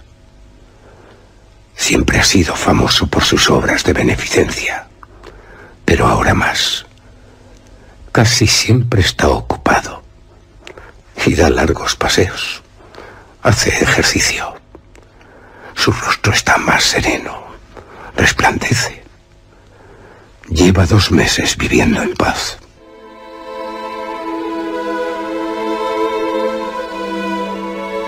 El 8 de enero, Atterson había comido en casa del doctor, junto con otros amigos de este. También había estado Lanyon. Las miradas afectuosas de Jekyll habían ido del uno al otro, como en los días lejanos en que los tres eran inseparables compañeros. Pero el día 12, así como el día 14, Atterson se encontró con la puerta de Jekyll cerrada. El doctor, según le dijo el mayordomo, no deseaba recibir a nadie. El día 15 volvió a intentarlo, negándosele de nuevo la entrada. Habiéndose ya habituado en los dos últimos meses a ver a su amigo casi a diario, este retorno a la soledad le oprimió el ánimo. La quinta noche invitó a cenar a Guest y la sexta fue a ver a Lanyon. Al menos allí le abrieron las puertas. Pero en cuanto entró, se sintió desconcertado al ver el semblante del doctor Lanyon. Tiene impresa claramente su sentencia de muerte en la cara. Está pálido, cuando antes siempre su faz se ha mostrado sonrojada. Y ha adelgazado extraordinariamente. Más calvo, más envejecido. Pero esto no es lo más grave. Por sus gestos parece estar presa de, de un gran terror. Miedo a la muerte. Lo dudo, dado su carácter. Pero es lo único que cabe sospechar. Él es médico. Sabrá que tiene los días contados. Tal conocimiento es superior a sus fuerzas. Le insinuaré algo para no herirle. Doctor Lanyon, no puedo decir que presente usted un aspecto muy saludable. He sufrido un duro golpe un duro golpe del que no me repondré jamás. Es cuestión de semanas. Ay, sí, la vida me ha resultado agradable. Sí, amigo. He disfrutado viviendo. Me ha gustado vivir. Pero a veces pienso que, de saber todo, no daríamos tanta importancia al hecho de abandonar este mundo. Jekyll también está enfermo. Lo ha visto. He terminado para siempre con esa persona y le ruego que no vuelva a mencionar su nombre en mi presencia. Para mí el doctor Jekyll ha muerto. Por favor, doctor Lyon, no sé qué decir. Puedo hacer algo por usted. Nuestra amistad es de hace muchos años y ya no estamos en edad de hacer otras amistades. Haría lo que fuese no, amigo. No puede usted hacer nada por mí. Pregúnteselo a él, al doctor Jekyll. También está enfermo. No me recibe. Algo que nada me sorprende. ¿Por qué? Después de mi muerte, quizá llegue a saber la verdad de lo ocurrido. Ahora no puedo decírselo. Hasta que eso llegue, si puede charlar conmigo de otras cosas, por Dios que le pido que lo haga. Pero si no puede librarse de ese maldito asunto, por Dios también se lo pido. Váyase, porque no puedo soportarlo. Tan pronto como Atterson llegó a su casa, se puso a escribir a Jekyll quejándose de que no le recibiera y preguntándole la causa de aquella desdichada ruptura con el doctor Lanyon.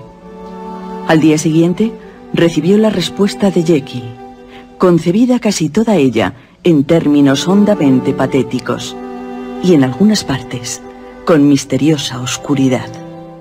No culpo a nuestro viejo y buen amigo el doctor Lanyon, pero comparto con él en que no debemos vernos nunca más. Pienso, de aquí en adelante, llevar una vida de extremado aislamiento. Esto no debe sorprenderle a Atterson, ni tampoco hacerle dudar de mi amistad si con frecuencia está cerrada mi puerta para usted. Tiene que dejarme seguir mi propio y oscuro camino. Y ha traído sobre mí un duro castigo y un riesgo que ni tan siquiera puedo nombrar. Pero si soy el primero entre los pecadores, también seré el primero en la penitencia. No sospechaba que en la tierra hubiera lugar para tanto sufrimiento y tanto horror. No puedo hacer sin una cosa, Atterson, que es respetar mi silencio. Estoy asombrado. Creí que... ¿Acaso no ha desaparecido del todo la siniestra influencia de Hyde sobre Jekyll? El doctor había vuelto a sus viejas tareas, a disfrutar de la compañía de sus amigos. Hace tan solo una semana todo parecía sonreírle con la promesa de una vejez tranquila. Y en un momento su paz, su vida entera, parece haber sido destruida. ¿Locura? ¿Por qué un cambio tan brusco? Pero si pienso en lo que me dijo el doctor Lanyon, debe haber una razón mucho más profunda.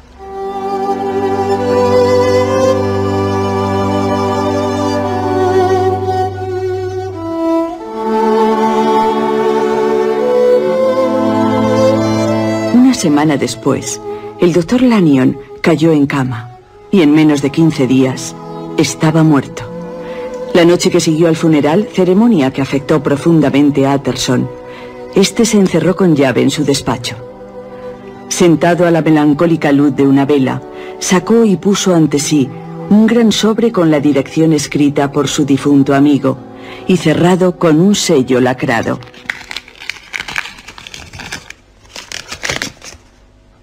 Reservado. Para entregar solamente a G. J. Atterson en persona. En caso de su desaparición, destruyase sin ser leído. Ah, tan enfáticos términos me hacen temer el contenido de este sobre. Hoy ha sido enterrado un amigo. Me hará perder otro este escrito. No, no. Mi lealtad debe estar por encima de mi temor. Romperé el lacre.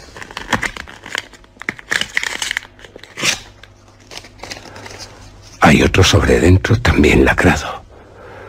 No abrir hasta la muerte o desaparición del doctor Henry Jekyll. Puedo dar crédito a mis ojos. Muerte, desaparición.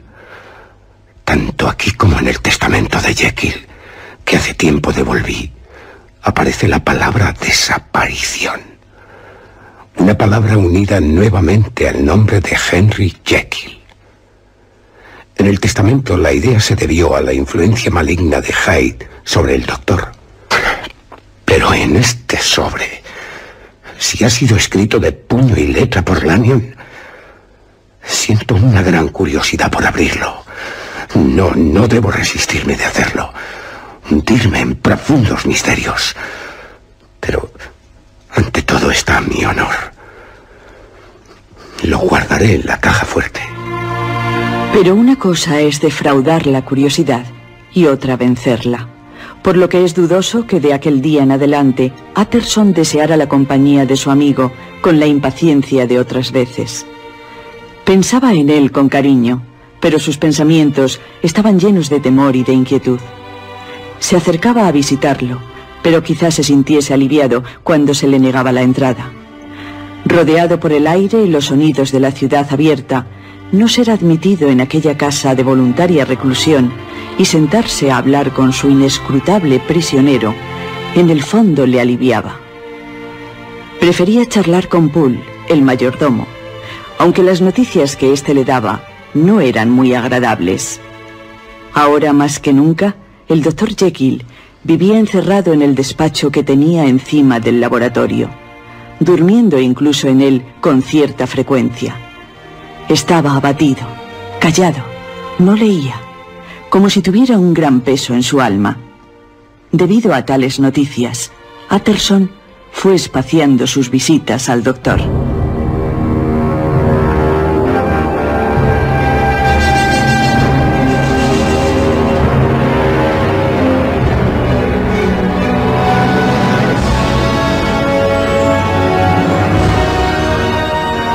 El incidente de la ventana.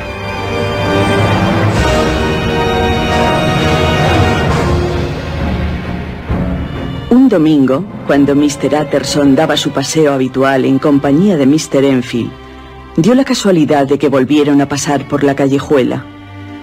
Al llegar frente a la enigmática puerta, ambos se detuvieron y se quedaron mirándola. Enfield me ha dicho que la historia se acabó, que ya no veremos más a Mr. Hyde. Pero por mi parte espero que sea así. Una vez lo vi y ciertamente me produjo el mismo sentimiento de repulsión. Y esta puerta es una trasera de la casa de Jekyll. Podríamos entrar hasta el patio y echar un vistazo. Si le digo la verdad, me sigue preocupando el doctor Jekyll. Creo que, aunque desde fuera, le haría bien el ver a un amigo. El patio estaba muy frío, un poco húmedo invadido por las luces de un crepúsculo anticipado, aunque en el cielo siguiera brillando el sol. De las tres ventanas estaba entreabierta la del medio, y sentado junto a ella, tomando el aire, con aspecto de estar sumido en una gran tristeza, como un prisionero sin esperanza alguna, vio Atterson al doctor. ¡Eh, Jackie! Espero que se encuentre mejor. Oh, no, Atterson. Estoy... estoy muy abatido, muy deprimido.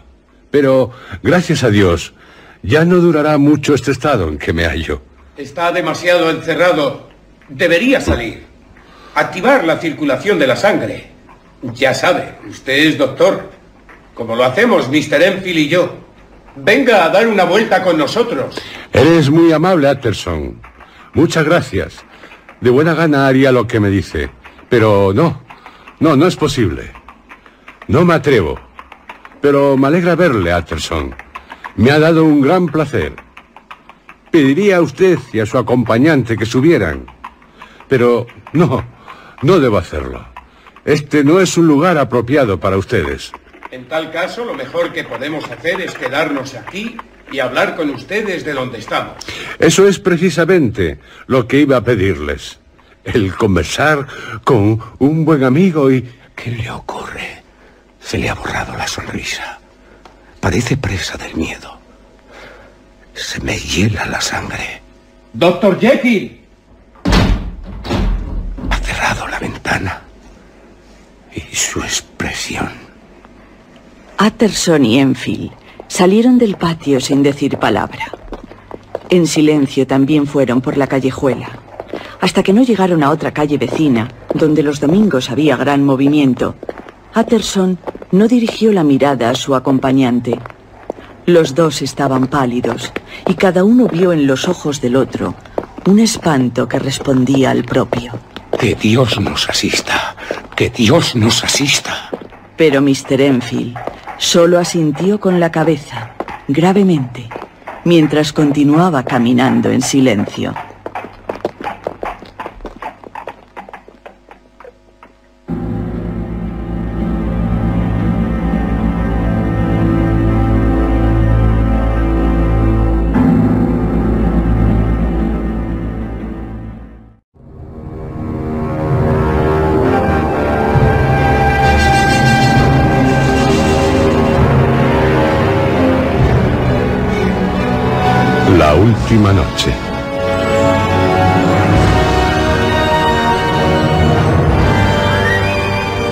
Mr. Atterson, Una noche, sentado junto al fuego después de cenar, se vio sorprendido por la visita del mayordomo del doctor Jekyll.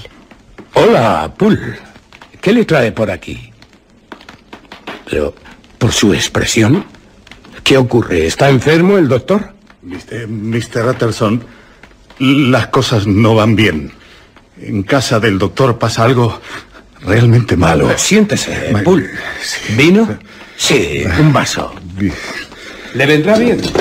Y en cuanto se calme, cuéntemelo todo sin ocultarme nada. Bueno. Si puedo ayudarle. Sí, ya sabe cómo es el doctor. Y que se ha encerrado, no recibiendo a nadie. No sale de su despacho. Y no me gusta nada lo que ocurre. Ten- tengo miedo, Mr. Utterson. ¿Miedo? Sí, es que... No sé, Vamos, hombre, explíquese usted. ¿De qué tiene miedo? tengo miedo desde hace una semana. Y ya no puedo soportarlo más. Su aspecto confirma sus palabras. No se atreve a mirarme. Sigue sin probar el vaso de vino que tiene sobre sus rodillas. Ha perdido su porte de mayordomo.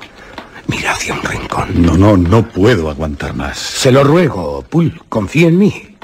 Supongo que si ha decidido visitarme es para decirme algo. No dudo de que tenga buenas razones para sentir miedo. Imagino que se trata de algo muy grave. Pero ha- haga un esfuerzo. Dígame lo que tanto le asusta. Creo, Mr. Utterson, que alguien está jugando sucio. Muy sucio. ¿Algo sucio? ¿Qué quiere decir, Pull? ¿De qué juego sucio se trata? No me atrevo a decirle más. ¿Quiere acompañarme y ver con sus propios ojos lo que ocurre? Que vaya... Está bien, de acuerdo. Iré. Gracias, Mr. Utterson. Realmente este hombre está muy asustado.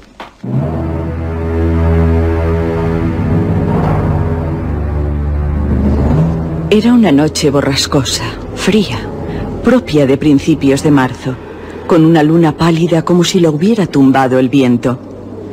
El viento hacía difícil hablar y enrojecía las caras. Parecía como si también hubiera barrido las calles de transeúntes. A Utterson le dio la impresión de que nunca había visto tan solitaria aquella parte de Londres. Era lo contrario de lo que él hubiera deseado. Nunca en su vida había sentido de un modo tan agudo la necesidad de ver y tocar a otros seres humanos. Aunque luchaba por ahuyentarlo, pesaba sobre él un abrumador presentimiento de una calamidad. La plaza, cuando llegaron a ella, era un torbellino de viento y de polvo que hacía fustigar contra la verja a los delgados árboles del jardín. Poole, que durante todo el camino se había mantenido a uno o dos pasos delante de Mr. Utterson, se detuvo en medio de la calzada. A pesar de lo crudo de la temperatura, se quitó el sombrero y se enjugó el sudor con un pañuelo rojo. Un sudor no debido a la caminata, aunque hubieran ido deprisa, sino a la angustia que sentía. Tenía blanco el semblante. Bien, Mr. Utterson, ya hemos llegado. Quiera Dios que no ocurra nada malo. Que así sea, Pull. Poole llamó con unos golpes cautelosos. Les abrió la puerta a otro sirviente. Cuando entraron en el vestíbulo, este se hallaba muy iluminado. El fuego ardía con fuerza en la chimenea y toda la servidumbre, hombres y mujeres, se apelotonaban alrededor del hogar como un rebaño de corderos. ¿Qué ocurre? Están asustados. Le ruego que me siga. Poole le condujo a través del jardín interior. Camine con el mayor sigilo que le sea posible. Deseo que escuche sin ser oído. Y si él le ruega que entre en su despacho, no lo haga. Por favor, Pull. Mr. Utterson, que a causa de los nervios estuvo a punto de perder la serenidad, siguió al mayordomo entre canastos y botellas hasta el pie de la escalera que conducía al despacho. Permanezca aquí y escuche. Voy a llamar. Poole, tras dejar una vela en el suelo, haciendo un gran esfuerzo de voluntad, subió los peldaños. Señor, Mr. Utterson está aquí. Desea verle. Dígale que no puedo verle. Que no puedo ver a nadie. Gracias, señor. Mr. Utterson, esa era la voz de mi señor. Parece muy cambiada. Me alegro de que lo haya notado. Sígame, se lo ruego. Paul, tras coger la vela, llevó a Mr. Utterson atravesando el patio a la espaciosa cocina de la casa, en la que el fuego estaba apagado y unas cuantas cucarachas correteaban por el suelo. ¿Y bien, Poole? No le pareció la voz del doctor Jekyll. Ya le dije que la noté cambiada. ¿Cambiada? Oh, sí. Desde luego que sí. ¿Puedo equivocarme tras 20 años de oír la misma voz? No, no puedo equivocarme. Esa no es su voz. Le han matado. ¿Qué dice, Poole? Acabaron con él hace ocho días, cuando le oí gritar. Por el amor de Dios. Me pregunto, Mr. Utterson, ¿quién está en el despacho ocupando su lugar? ¿Quién es el que se hace pasar por él y por qué está ahí? Algo que clama al cielo. Lo que cuenta es muy extraño. Una historia muy escabrosa. Una historia desatinada, hombre de Dios. Bien, supongamos que es lo que se figura. Supongamos que el doctor Jekyll haya... haya sido asesinado. ¿Por qué iba a encadenarse el asesino en el lugar del crimen? La verdad, me parece poco razonable. Me doy cuenta de que no es usted fácil de convencer, pero acabaré convenciéndole. Quiero que sepa que durante toda esta semana, él, o eso, cualquiera que sea lo que vive en el despacho, ha estado gritando día y noche clamando por una cierta medicina que no conseguimos encontrar en la forma que él desea. A veces, el doctor Jekyll acostumbra a escribir sus órdenes en una hoja de papel y dejarla en la escalera. No hemos tenido otra cosa en toda la semana. Nada más que papeles y papeles y la puerta cerrada. Cuando le dejábamos la comida, esperaba a cogerla a escondidas. Y además, al día, o dos, o tres veces al día, nos ha dado órdenes. Se ha lamentado de que no fueran cumplidas satisfactoriamente. Y yo he ido de una botica a otra por todo Londres. Al regresar siempre una nueva orden porque no era de su agrado. Que lo devolviera, que no le servía, que no era una materia pura. Y otro pedido. En resumen, Necesita esa droga urgentemente, Mr. Utterson. ¿Para qué? No lo sé. Pero la necesita desesperadamente como si le fuera la vida en ello. ¿tiene usted alguno de esos papeles? Sí. Aquí en el bolsillo, tome. Un poco arrugado, pero... Dice, el doctor Jekyll saluda a los señores Mau y les asegura que su última muestra es impura, completamente inútil para el propósito a que pensaba destinarla. Hace unos años les compró a los señores una cantidad bastante considerable y ahora les ruega que busquen con el más escrupuloso cuidado. Si les queda algo de la misma calidad, que se lo envíen inmediatamente, no reparando en el precio. Es de gran importancia para el doctor Jekyll. Por el amor de Dios, busquen algo de la antigua remesa. ¿No le parece una nota extraña? Sí, ciertamente es extraña. ¿Y, cómo es que usted la tenía abierta? El dependiente de Mao se enojó al leerla y me la arrojó a la cara. ¿Sabe si realmente esta letra es la del doctor? Así me lo pareció. ¿Y qué importancia tiene la letra cuando yo lo he visto a él? ¿Que lo ha visto? Había entrado en el laboratorio del doctor desde el jardín. Seguramente él había salido del despacho en busca de su droga o de lo que sea. La puerta estaba abierta y me lo encontré revolviendo entre los cestos, las cajas, al otro extremo de la sala. Levantó la vista cuando yo entré, lanzó un grito o algo así y trepó escaleras arriba por el anfiteatro para ocultarse en su despacho. Lo vi solo un minuto. Fue suficiente. Los pelos se me erizaron. Mr. Utterson, si aquel era mi señor, ¿por qué tapaba su cara con una máscara? Y el grito, como el de una rata. Le he servido muchos años como para engañarme. Todos los detalles que me ha referido son muy extraños, Pool. Pero creo que empiezo a ver claro el asunto. Su señor, Pool, padece alguna de esas enfermedades que torturan y deforman a quien la sufre. De ahí supongo la alteración de su voz. De ahí que necesite una máscara y no querer recibir a sus amigos. De ahí también su avidez por contar con esa droga que espera le cure. Dios mío, que no se engañe. Sí, Pool, esta es la explicación, espantosa y triste, pero también natural y sencilla. Nos libra de todas las exageradas alarmas. No, Mr. Utterson, se lo aseguro, aquello no era mi señor. Es la pura verdad. El señor es alto, elegante. Aquello era más bien un enano. Pool, debe cuidar. Pero, señor, ¿cree usted que no conozco al doctor después de vivir 20 años con él? Se imagina que no sé hasta dónde llega con su cabeza en la puerta del despacho. Si le he visto en ella todas las mañanas de mi vida. No, aquel ser con la máscara no era el doctor. Y de todo corazón, sigo pensando que mi señor ha sido asesinado. Pool, si usted dice eso, mi deber será ponerlo en claro. Y por más que quiera respetar los sentimientos de su señor, por más que me sienta desconcertado por esa nota que parece probar que vive, considero que mi deber es echar al suelo esa puerta. Ah, Mr. Utterson, no esperaba menos de usted. ¿Quién lo hará? ¿Quién? ¿Usted y yo? De acuerdo. Pase lo que pase, le garantizo que usted no será culpable de nada. Cargo con la responsabilidad. Hay un hacha en la sala de disección. Puedo utilizarla. Y usted podría coger el atizador de la cocina. Démelo. Sí, sí, tome. ¿Se da cuenta de que vamos a ponernos en peligro? Desde luego que me doy cuenta. De acuerdo, Pool. Seamos francos. Los dos pensamos cosas que no hemos dicho.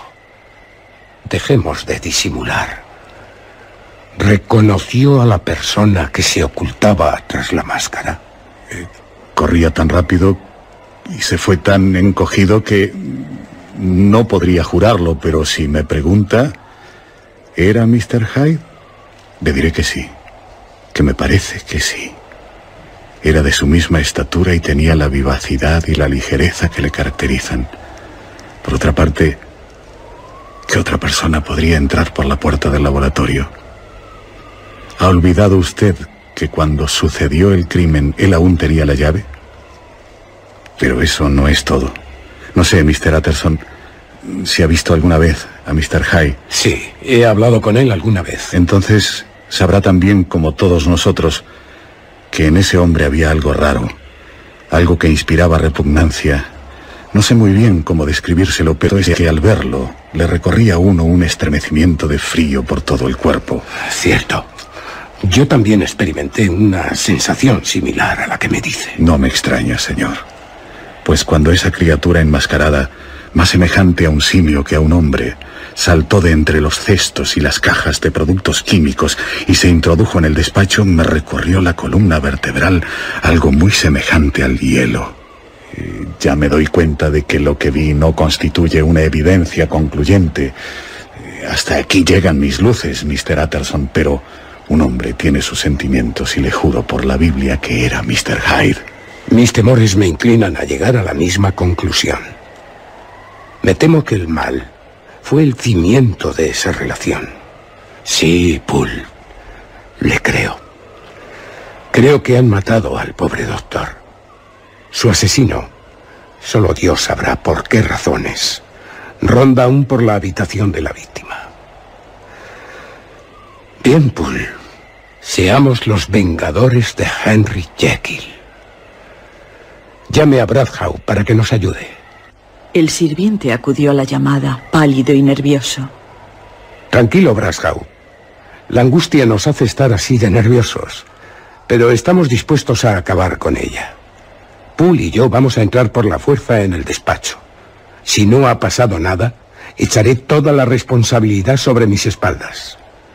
Entre tanto, por si algo ha ocurrido efectivamente, o por si algún desalmado tratase de escapar por la puerta trasera, usted y el pinche se apostarán junto a la entrada del laboratorio, armados con un par de garrotes. Les damos diez minutos para que acudan a sus puestos. ¿Y ahora, Mr. Utterson? Ahora vamos nosotros a nuestro puesto. Utterson, colgando el atizador del brazo, abrió la marcha hacia el patio. Las nubes habían cubierto la luna y la oscuridad era completa. El viento que penetraba a ráfagas dentro de aquel edificio, que semejaba un pozo oscuro, sacudía la luz de la vela al paso de los dos hombres, hasta que entraron a cubierto en el laboratorio, donde silenciosamente se sentaron a esperar. Solamente les llegaba el rumor de Londres, pero en el ámbito en que se hallaban, el silencio solo era roto por el sonido de unos pasos que recorrían una y otra vez el despacho. Así está todo el día y casi toda la noche, Mr. Utterson. Únicamente se detiene cuando llega una nueva muestra de la botica. Es la conciencia. Sí, la conciencia que le impide descansar. En cada paso de los suyos hay sangre cruelmente derramada. Pero, atienda, escuche con toda el alma. Son esos los pasos del doctor. Son unos pasos extraños, impetuosos pese a su lentitud. Evidentemente son distintos a los del doctor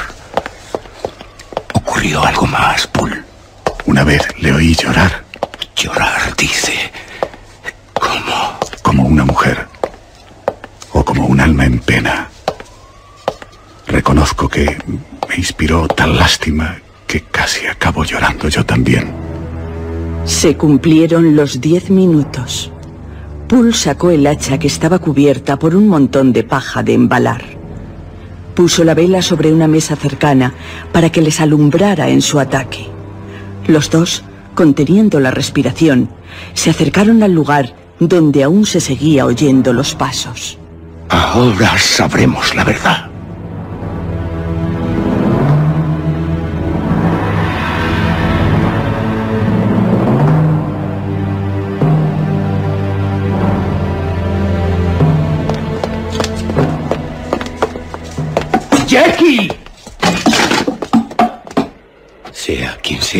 Oído. Se ha detenido. ¡Jekyll! Quiero verle, doctor Jekyll. Le advierto que abrigo sospechas. Tengo que verle y le veré. Si no por las buenas, por las malas. Si no es con su consentimiento, será por la fuerza. ¡Abra, Jekyll! Patterson, por el amor de Dios, tenga piedad de mí. Esa no es la voz del doctor. Pool, echemos la puerta abajo. El mayordomo blandió el hacha. El golpe hizo estremecerse el edificio y la puerta saltó contra la cerradura y los goznes. En el interior del despacho estalló un gruñido desmayado de terror animal. Otra vez el hacha se elevó y volvió a descargar un golpe. Crujieron los paneles de la puerta, haciendo temblar el marco. El filo se hundió en la madera. Cuatro veces cayó el hacha, pero la puerta era fuerte y el herraje de excelente calidad. Solo al quinto hachazo la cerradura se partió y los restos de la puerta cayeron hacia adentro sobre la alfombra.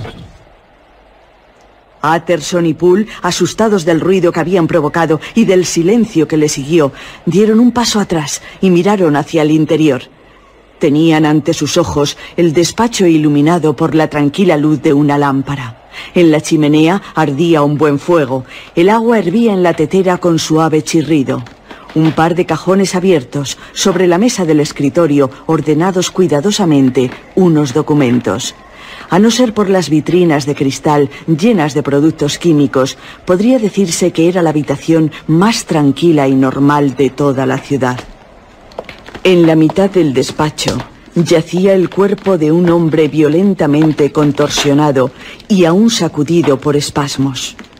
Se acercaron a él de puntillas, lo volvieron boca arriba y contemplaron el rostro de Edward High. Vestía un traje que le estaba demasiado grande, de la talla del doctor. Los músculos de su cara se movían aún con una apariencia de vida, pero la vida estaba ya ausente.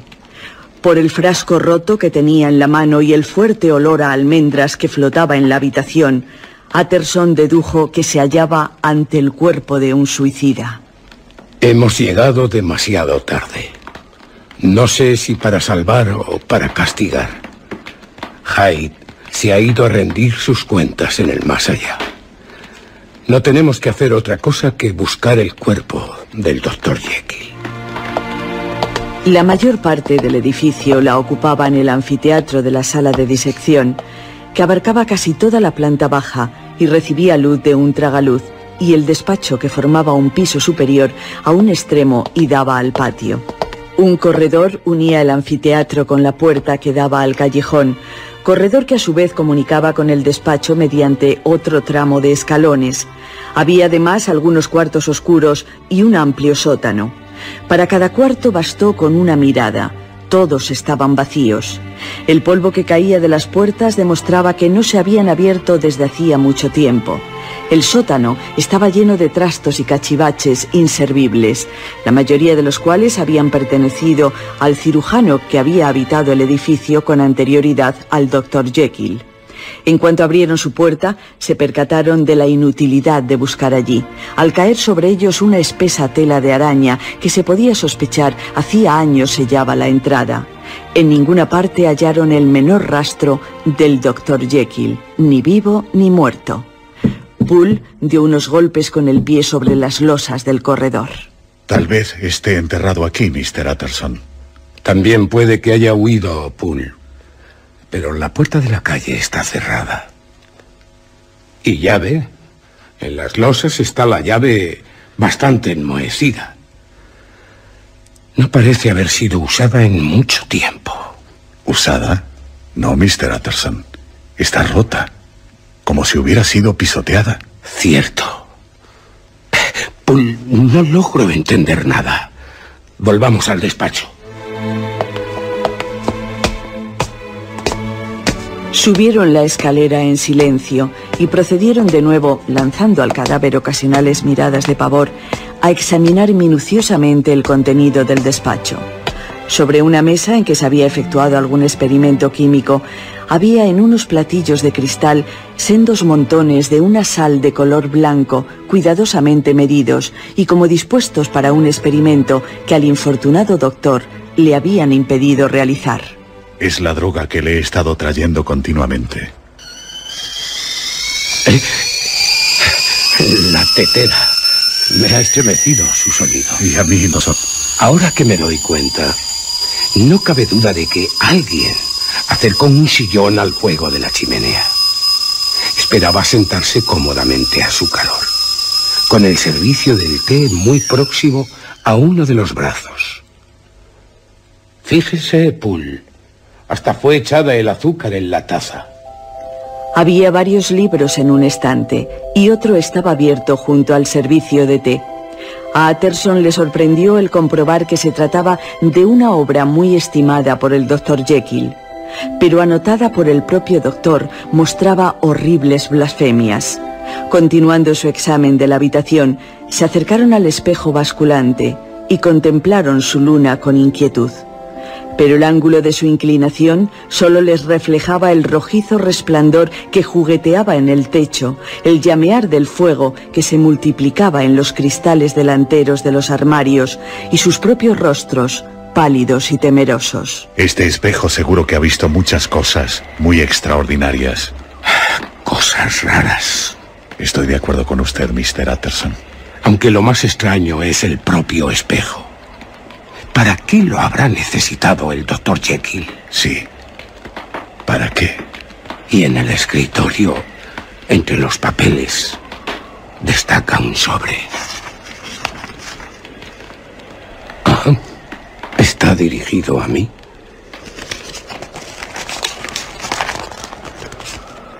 Dentro tiene otros sobres. Veamos. Uno de ellos contiene un documento.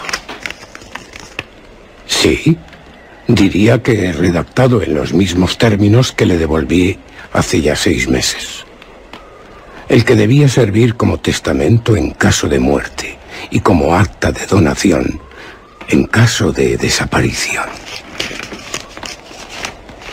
Pero en este, el beneficiario no es Edward Hyde, Gabriel John Utterson. ¿Yo? ¿Pero qué? El contenido de este sobre, ese cadáver que yace en la alfombra, el de Hyde. Oh, no entiendo nada. Hyde ha estado aquí todos estos días. No podía abrigar ninguna simpatía hacia mí. En cambio, no ha destruido este nuevo testamento del doctor en el que él ya no es beneficiario. A ver qué dice el otro documento. Es una breve nota de puño y letra del doctor. Y la fecha. Pool, el doctor está vivo. La fecha es la de hoy. Hyde no puede hacerle desaparecer en tan poco tiempo. Puede estar vivo, o también puede que haya huido. Pero, pero ¿por qué iba a huir Henry Jekyll? Ah, ahora dudo de que Hyde se haya suicidado. Poole, hemos de obrar con máxima cautela. Puede que su señor esté implicado en algo que sería un terrible escándalo. Lea la nota. ¿Por qué no lo hace? Porque tengo miedo. Un miedo que espero sea infundado. Léala. Mi querido a sus manos, habré Cuando esta nota llegue a Aunque sus no manos, puedo prever en qué circunstancias, dado que no llega tanto mi intuición, pero mi instinto, así como lo desesperado de mi situación, me anuncian que mi final está próximo. Es tan inevitable como inminente. Lea primero el relato que Lanyon me advirtió que iba a poner en sus manos. Y si desea saber más, acuda a la confesión de su indigno e infortunado amigo, Henry Jekyll. ¿Hay un tercer documento, Poole? Aquí lo tiene, Mr. Utterson. Un sobre lacrado en varios lugares. Me lo llevaré. ¿Y ahora qué...? Yo no diría nada de este documento, Poole. Si su señor ha huido o ha muerto, al menos salvemos su reputación. ¿De acuerdo? Oh, sí. Por supuesto. Bien. Ahora son las diez. Tengo que ir a casa a leer con calma estos documentos. Pero antes de medianoche volveré. Será cuando llamemos a la policía. Como usted diga, Mr. Utterson. Salieron cerrando tras ellos la puerta de la sala de disección. Utterson, mientras la servidumbre del doctor permanecía reunida en torno a la chimenea del salón, volvió a su casa para leer los dos documentos con los que esperaba quedase explicado el misterio.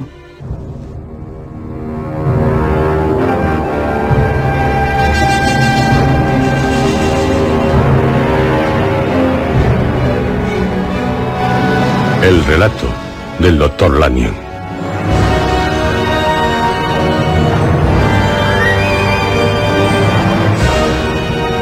El 9 de enero, hace cuatro días, recibí en el correo de la tarde un sobre certificado escrito por mi colega y compañero de estudios, Henry Jekyll.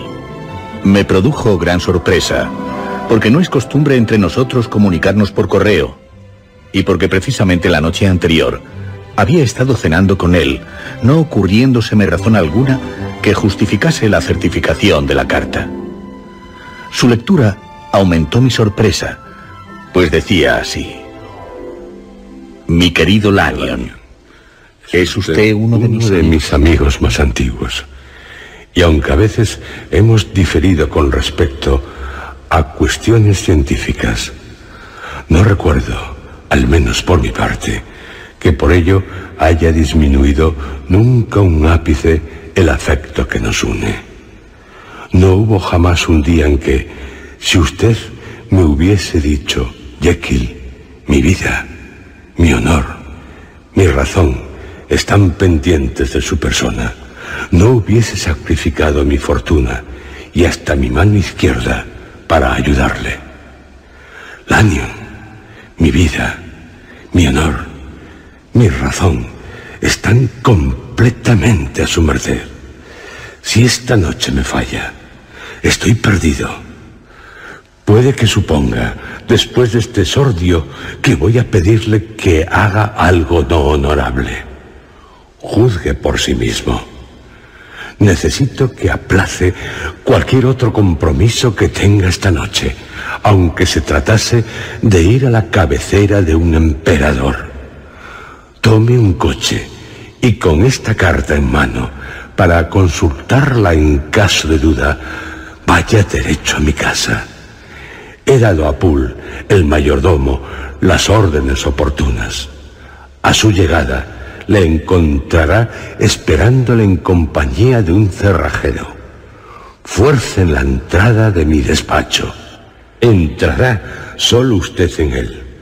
Abrirá la vitrina situada a mano izquierda, la que está señalada con la letra E, saltando la cerradura si es que la encuentra cerrada, y sacará con todo su contenido, tal y como lo encuentre, el cuarto cajón, empezando por arriba, que es el tercero, a partir del último de abajo. En mi angustiosa turbación, tengo un miedo morboso de darle mal las indicaciones. Pero, aunque me equivocase, puede reconocer el cajón del que le hablo, por lo que está en él. Unos polvos, un frasco y un libro de notas. Le ruego que lleve el cajón a la plaza de Cavendish, tal como lo encuentre. Tal como lo encuentre. Hasta aquí la primera parte de mi petición. Paso ahora a la segunda. Si sigue mis instrucciones, nada más recibir esta carta, se hallará de vuelta en su casa mucho antes de medianoche. Le doy ese margen de tiempo, no solo por temor a que puedan surgir circunstancias imprevistas, sino también porque es preferible para lo que queda por hacer que se haga a una hora en que ya estén acostados sus sirvientes. Le pido que esté a medianoche solo en su consulta, que le abra personalmente la puerta de su casa al hombre que se presentará en mi nombre y que ponga en sus manos el cajón que ha traído consigo de mi laboratorio. Con esto me habrá hecho un gran favor y tendrá gratitud eterna. Cinco minutos después, si insiste en recibir una explicación, habrá comprendido que las acciones que le pido eran de suma importancia y que, de omitir cualquiera de ellas, por extraña que puedan parecerle, pesaría sobre su conciencia mi muerte o la pérdida de mi razón. Aunque estoy seguro de que no dejará de atender a mi súplica. Se me paraliza el corazón y me tiembla la mano ante la simple idea de esa posibilidad.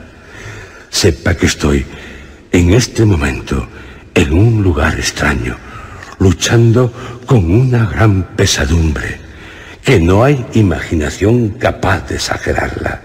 Pero si atiende puntualmente a todo lo que le pido, mis desdichas se disiparán como un cuento que se ha acabado. Su amigo, Henry Jekyll. Postdata. Había sellado ya esta carta cuando un nuevo terror vuelve a sobrecogerme. Es posible que el correo se retrase y que la presente no llegue hasta mañana por la mañana. En tal caso, mi querido Lanyon, haga lo que le pido en cualquier momento del día. Espere a quien le envíe a la medianoche. Puede que para entonces ya sea demasiado tarde. Si durante toda la noche no recibe la visita de mi enviado, sepa que ya nunca volverá a ver a Henry Jekyll. Al acabar de leer esta carta, creí firmemente que mi amigo y colega estaba loco. Pero en tanto que eso no se demostrase, sin posibilidad de duda, me creí obligado a hacer lo que me pedía.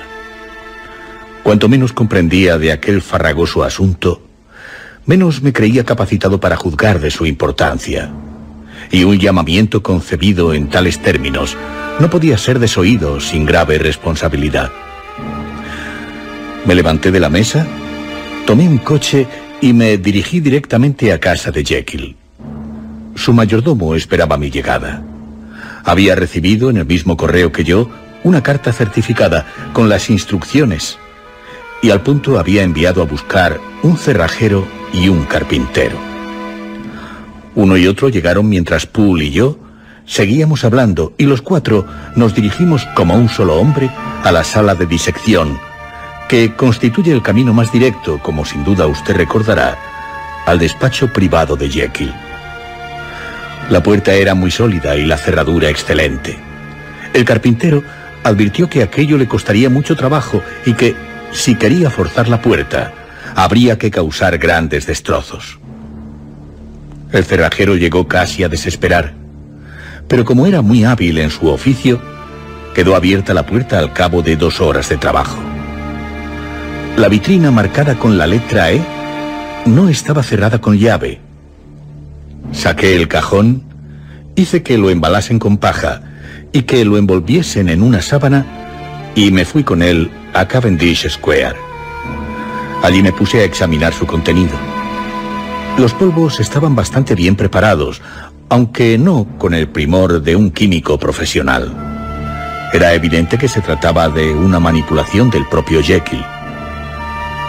Cuando abrí uno de los sobres, encontré lo que me pareció ser una simple sal cristalina de un color blanco. El frasco, en el que centré después mi atención, estaba lleno aproximadamente hasta la mitad de un líquido color rojo sangre, de olor muy penetrante y que a mi entender consistía en fósforo y un éter volátil. No sabría decir si tenía más ingredientes. El cuaderno era de lo más corriente y apenas había escrito en él más que una serie de fechas. Estas abarcaban un periodo de muchos años, pero observé que las anotaciones se interrumpían en una fecha correspondiente al año anterior. Aquí y allá se veía una observación junto a una fecha. Esa observación era por lo común de una sola palabra, doble. Pero apenas si llegaba a repetirse en seis de un total de varios centenares de fechas. Una sola vez muy al principio de la lista y entre varios signos de interjección se leía fracaso total. Todo esto, aunque picaba mi curiosidad, no me decía nada en concreto. Un frasco con cierta solución, papeles con una irreconocible sal y la anotación de una serie de experimentos que no habían conducido, como casi todas las investigaciones del Dr. Jekyll, a ningún resultado práctico.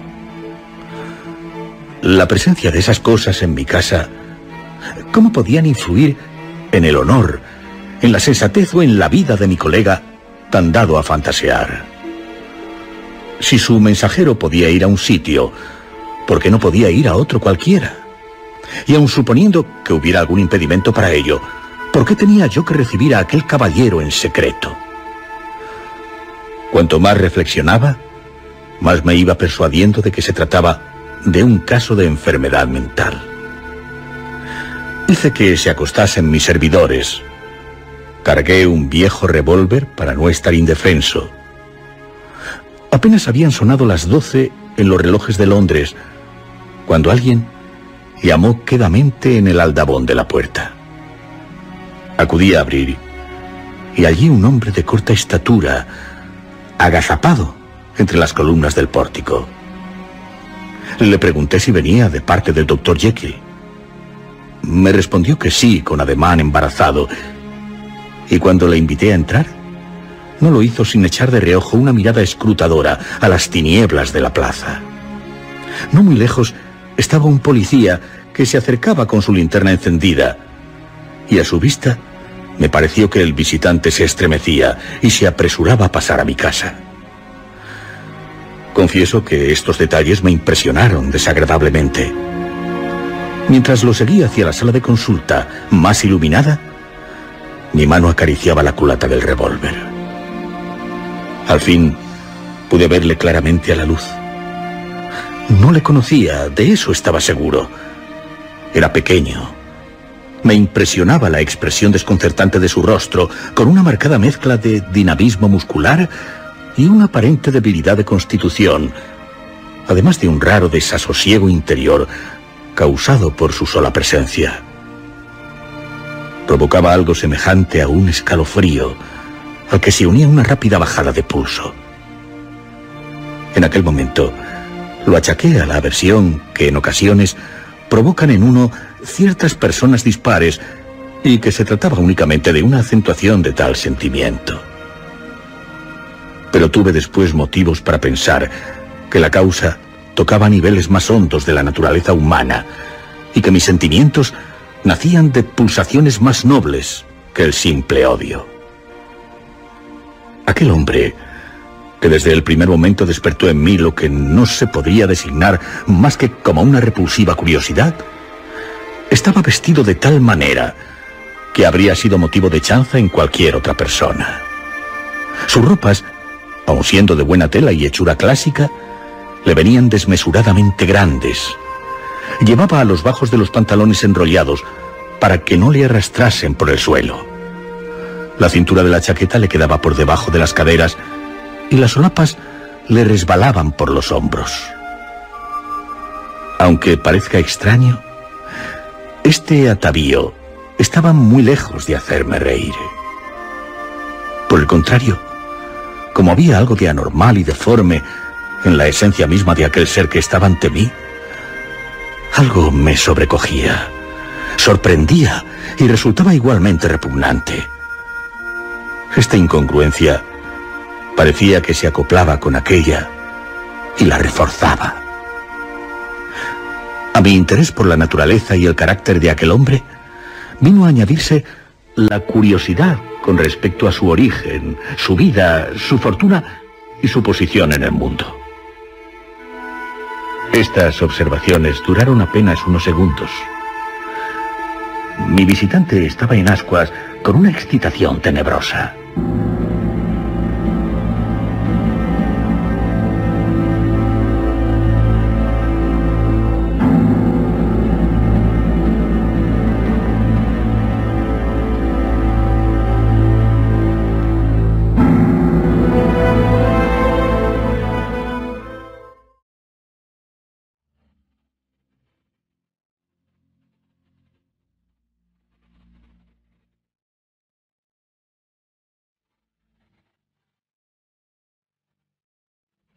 ¿Lo tiene? ¿Lo tiene usted? No es necesario que me coja del brazo y, y menos el que me sacuda. Caballero, ¿olvida usted que no tengo el placer de conocerlo? Así que, por favor, siéntese. Este hombre me causa horror. Pero debo fingir. Adoptaré la actitud que muestro ante cualquiera de mis pacientes. Eh, le ruego, le ruego que me disculpe, doctor Lanyon. Sí, usted tiene mucha razón en lo que dice. Lamento que mi impaciencia se haya impuesto a mis modales. He venido a instancias de su colega, el doctor Henry Jekyll, para un asunto de importancia. Y según tengo entendido, hay un cajón que... Ahí está, señor. Ah, sí, sí. Se abalanza sobre él. Se lleva la mano al corazón. Sus nervios y ese rostro espectral. Temo tanto por su vida como por su razón. Eh, eh, tranquilícese usted, por favor. su sonrisa es siniestra. Diría que le mueve la desesperación. Aparta la sábana. El contenido del cajón parece aliviarle. Me deja petrificado. Tiene. Tiene usted un vaso graduado. Oh, oh, sí. Eh, tome. Gracias, doctor Lanyon. Mire unas gotas de solución roja. Le añade una medida muy pequeña de los polvos. La mixtura ahora, en vez de roja, comienza a oscurecerse. Sus cristales se deshacen. Oh, comienza a burbujear. Arroja pequeñas nubes de vapor. De repente ha dejado de bullir. Y la mezcla es... es de color púrpura oscuro. Pero acaba en verde acuoso. El hombre sonríe. Parece satisfecho. Me mira con ojos escrutadores. Y ahora, doctor Lanyon, sepamos qué final desea. ¿Qué final deseo? ¿Quiere elegir o prefiere dejarme guiar? No le comprendo. Está dispuesto a aprender de los demás. ¿Aprender? ¿Qué? ¿Aceptará que me lleve este vaso que tengo en la mano y salga de su casa sin más explicaciones? ¿O ya le domina la curiosidad? Piénselo bien antes de responderme. Estoy dispuesto a hacer lo que usted me diga. Eh, señor, no sé qué es lo que... Si decide que me vaya, se quedará usted como estaba. Es decir, ni más rico ni más sabio, a menos que hacer un favor a un amigo en peligro de muerte aumente las riquezas de su espíritu. Pero si se decide por lo contrario, se abrirá para usted en un momento un nuevo ámbito de conocimientos y nuevos caminos hacia la fama y el poder. Aquí, en esta sala, verá un prodigio que asombraría al propio Satán, que ya sabe que es muy incrédulo. Caballero, usted me habla de una forma muy extraña. No sé de qué enigmas trata. No sé si le sorprenderá el que le diga que, que no despierta en mí gran credulidad. Pero... ¿Qué, doctor Lanyon? Pero en esta historia ya hemos ido demasiado lejos. No es cuestión de que usted la interrumpa antes de alcanzar su final. Bien, muy bien, doctor Lanyon. Recuerde lo que ha prometido. Lo que va a ver queda bajo el secreto de su profesión. Usted ha estado mucho tiempo manteniendo las opiniones más estrechas de mías. Usted ha negado la existencia de la medicina trascendental. Usted se ha reído de los que le superaban. Ahora, doctor Lanyon, mire. Bebe el contenido del vaso.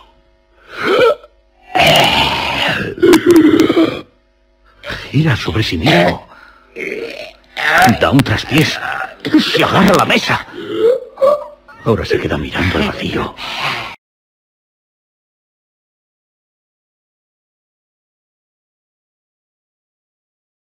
¡Cierta! Oh, pero... Parece como...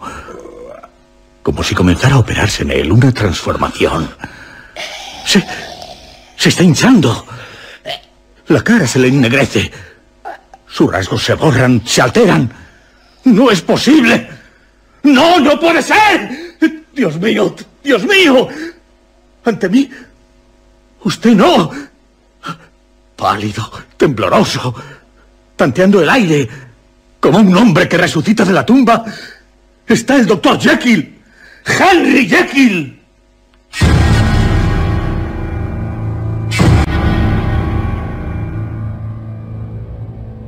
Lo que me dijo en la hora que siguió, no puedo decidirme a dejarlo consignado por escrito. Vi lo que vi y oí lo que oí. Mi espíritu quedó conmocionado. Aún ahora, cuando aquellas imágenes se han borrado de mis ojos, me pregunto si creo en ello. Y no sé qué responder. Mi vida está conmovida hasta sus raíces. El sueño me ha abandonado. El terror me acompaña tanto de día como de noche. No tengo descanso. Y creo que mi fin está próximo. Pero moriré incrédulo.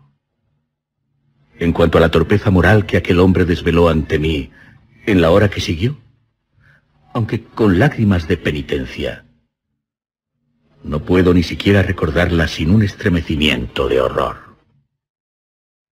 Solo añadiré una cosa más, Atterson. Una cosa que será más que suficiente, suponiendo que pueda darle crédito. El hombre que se introdujo aquella noche en mi casa es el que todos conocen, según la propia confesión de Jekyll, por el nombre de Edward Hyde. El hombre que es buscado por todos los rincones de la tierra como el asesino de Cario. Firmado Hasty Lanyon.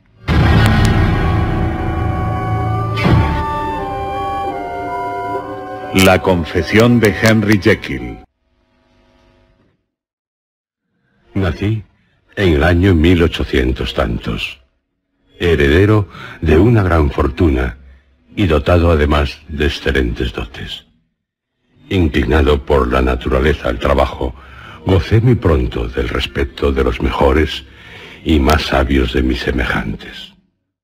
Todo, por lo tanto, me auguraba un porvenir brillante y honrado. Y ciertamente, la peor de mis faltas fue una disposición inquieta y alegre, la misma que dio felicidad a muchos, pero que en mí resultó muy difícil de conciliar con un deseo imperioso por sobresalir y arroparme con la gravedad que distingue del común de la gente. La consecuencia fue que oculté mis placeres y que cuando alcancé los años de reflexión y empecé a mirar a mi alrededor y a hacer balance de mi progreso y de mi posición en el mundo, estaba ya comprometido con una profunda duplicidad de la vida. Muchos hombres se habrían jactado de la clase de desórdenes de que yo era culpable, pero desde las alturas ideológicas en que yo me había encaramado, los miraba y los escondía con un sentimiento casi de vergüenza. Fue pues la índole exagerada de mis aspiraciones, más que el hecho de que mis faltas fuesen especialmente degradantes, lo que me hizo tal cual soy, y lo que dividió con una trinchera más profunda aún que en la mayoría de los hombres, las dos zonas del bien y del mal, que dividen y confunden en una naturaleza dualista del ser humano. Mi situación me llevaba a reflexionar profunda e insistentemente sobre la dura ley de vida que se une las raíces de lo religioso y que constituye uno de los panantiales más abundantes de dolor. Aunque hombre de dos caras, no era yo, en modo alguno, un hipócrita. Mis dos aspectos eran totalmente sinceros. No era yo menos yo cuando dejaba a un lado todo freno y me hundía en el fango, que cuando trabajaba a la luz del día, en el adelanto de la ciencia o en remediar ajenas desdichas y dolores. Sucedió que la orientación de mis estudios, que tendía por completo hacia lo místico y trascendental, ejerció gran influjo y proyecto viva luz en este conocimiento de la perenne lucha entre mis dos partes. De esta manera me fui acercando todos los días y desde ambos extremos de mi inteligencia a la verdad cuyo parcial descubrimiento me ha arrastrado a un naufragio tan espantoso que el hombre no es realmente uno, sino dos. Digo dos porque mis conocimientos no han ido más allá de ese punto. Otros seguirán, otros sobrepasarán estos conocimientos y me atrevo a predecir que el hombre finalmente será concebido como una sola comunidad de ciudadanos varios discrepantes e independientes. personalidades independientes, contradictorias y variadas. En cuanto a mí, debido a la naturaleza de mi vida, avanzaba infaliblemente en una dirección única y tan solo en una, estudiando el lado moral en mi propia persona, si en verdad se podía afirmar que yo era una y otra de las dos naturalezas que luchaban entre sí en el campo de la conciencia, esto ocurría precisamente porque estaba identificado de un modo radical con las dos. Desde una época temprana, aun antes de que el curso de mis descubrimientos científicos empezase a dejarme entrever la clara posibilidad de semejante milagro, había aprendido a recrearme como si soñara despierto con el pensamiento de la separación de ambos elementos. Si cada uno, me decía, pudiera alojarse en una identidad distinta, la vida se aliviaría de todo lo insoportable. El inicuo hacia sus caminos degradados de las aspiraciones y los remordimientos de su intachable hermano, y el justo podría caminar recto y seguro por su senda, complaciéndose con las buenas obras y no llevado a desgracias y penitencias por la mano de su otra ignorada maldad. Era el anatema de la humanidad estuviesen atadas juntas en un solo haz esas dos cosas antagónicas, y que en la dolorida entraña, en la conciencia, los dos hermanos irreconciliables mantuvieran una lucha sin tregua. ¿Cómo poder disociarlos?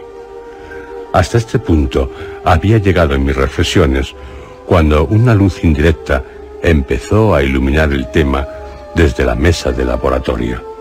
Empecé a percibir mucho más profundamente de lo que hasta entonces había afirmado la inmaterialidad temblorosa, la mutabilidad propia de la bruma, de este cuerpo en apariencia sólido de que estamos revestidos. Hallé que ciertos agentes tenían el poder de sacudir y entreabrir esta carnal vestimenta, tal y como puede agitar el viento las cortinas de un pabellón. Por dos buenas razones, no entraré más a fondo en este apartado científico de mi confesión.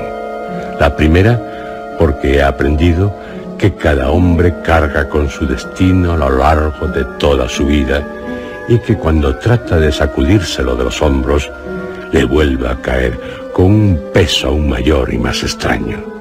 Segundo, porque como dejará bien a las claras lo que referiré, mis descubrimientos han sido, por desgracia, incompletos.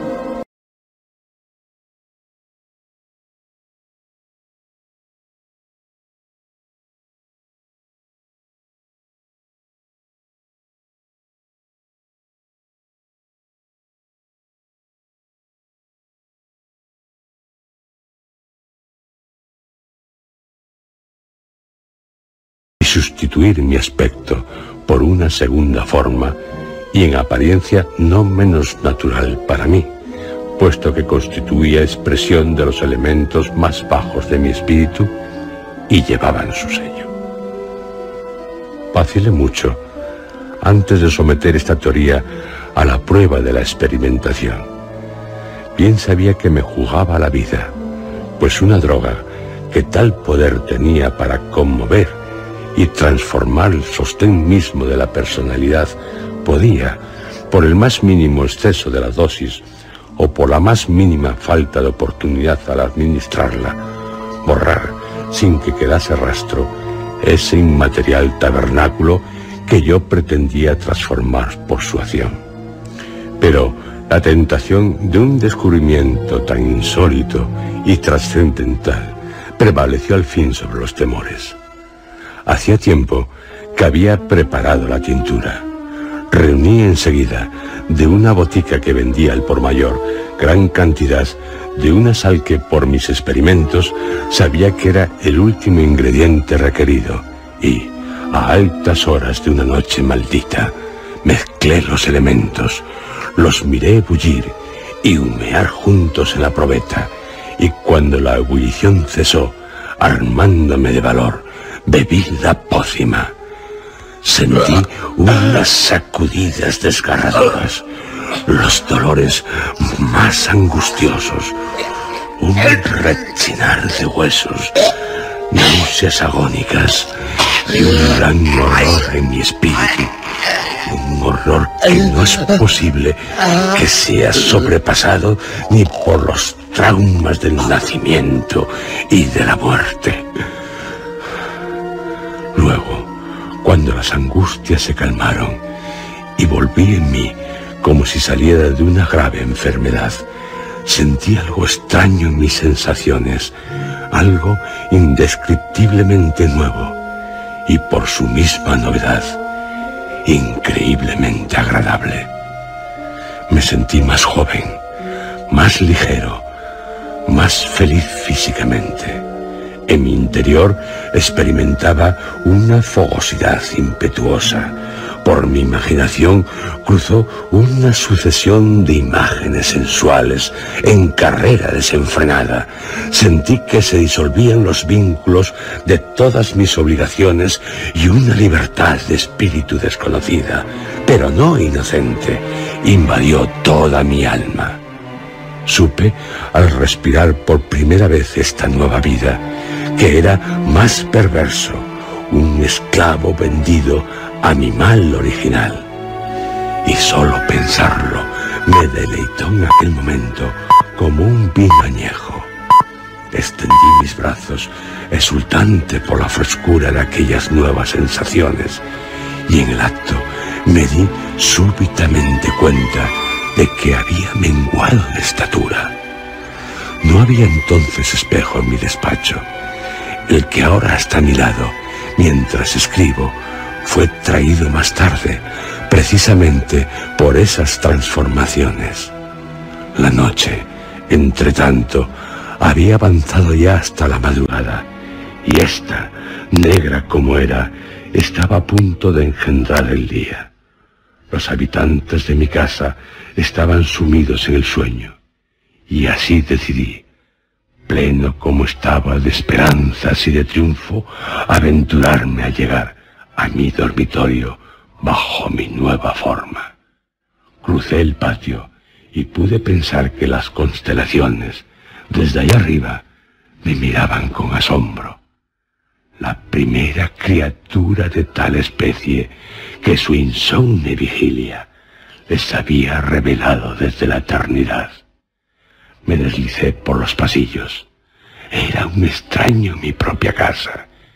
Y al llegar a mi cuarto vi por primera vez la imagen de Edward Hyde.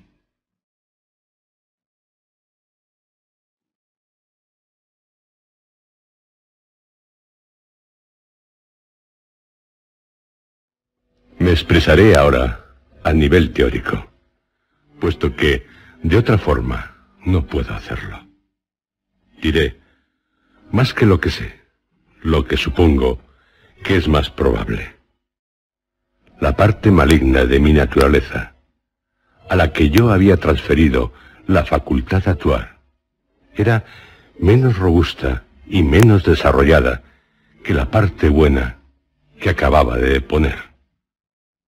Además, en el curso de mi vida, que, después de todo, en sus nueve décimas partes, había sido de esfuerzo, virtud y dominio de mí mismo, el lado malo había sido mucho menos ejercitado y se había gastado igualmente menos. Y de aquí vino a resultar, pienso, que Edward Hyde fuera mucho más pequeño, más delgado y más joven que Henry Jekyll. Así como la bondad resplandecía en el semblante del uno, la maldad estaba escrita, clara y patentemente, en la cara del otro. El mal, que aún debo creer que sea la parte mortal del hombre, había dejado en aquel cuerpo una impresión de deformidad y de ruina. Y sin embargo, cuando contemplé su fealdad en el espejo, no sentí repugnancia alguna. Es más, lo miré con alegría. Aquel era también mi propio ser. Parecía natural y humano. A mis ojos representaba una imagen más viva del espíritu. Parecía más directa y simple que la apariencia imperfecta y compleja que hasta entonces me había acostumbrado a llamar mía. Y hasta ese punto tenía yo sin duda razón. He observado que, cuando revestía la forma de Edward High, nadie podía acercarse a mí por primera vez sin sentir un recelo físico de la carne. Esto, según razono, es porque todos los seres humanos con quienes tropezamos son un compuesto del bien y del mal. Y solo Edward High, en las filas de la humanidad, era puro mal. Había permanecido apenas un instante ante el espejo. Debía arrostrar a continuación el segundo y decisivo experimento.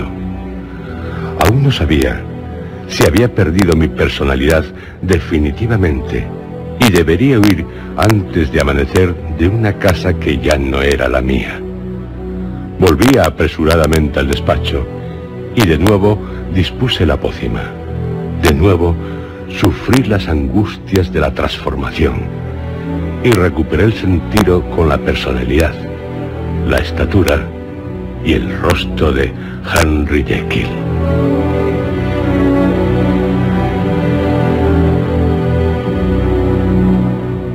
Aquella noche llegué a la fatal encrucijada.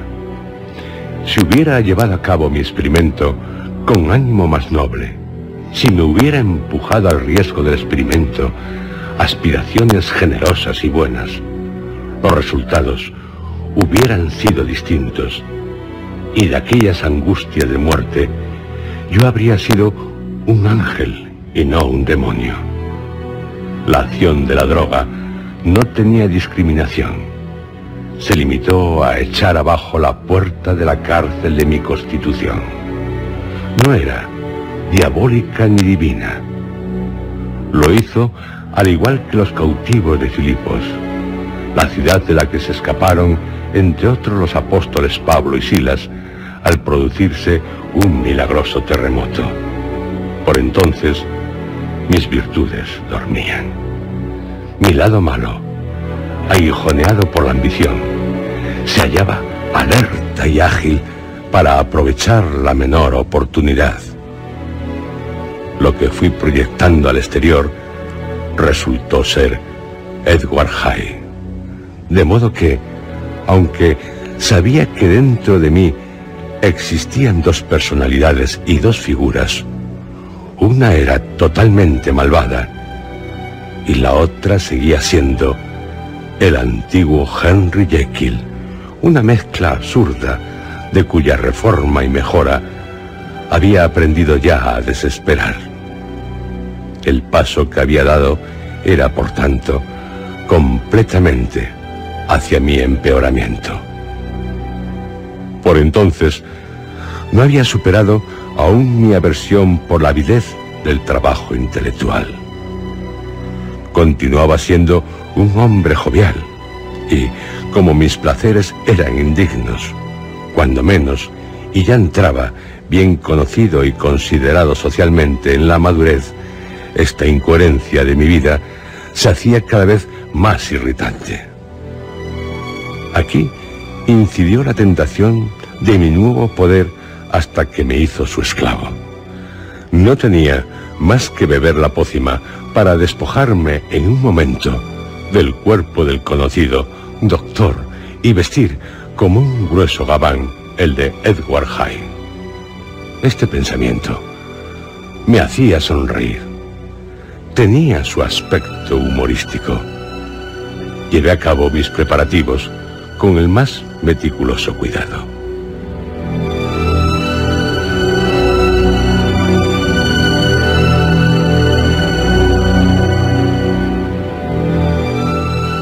Alquilé y amueblé la casa del Soho, hasta que la policía siguió el rastro de Hyde. Tomé de ama de llaves a una mujer de la que yo sabía que no se iba de la lengua y que carecía de escrúpulos.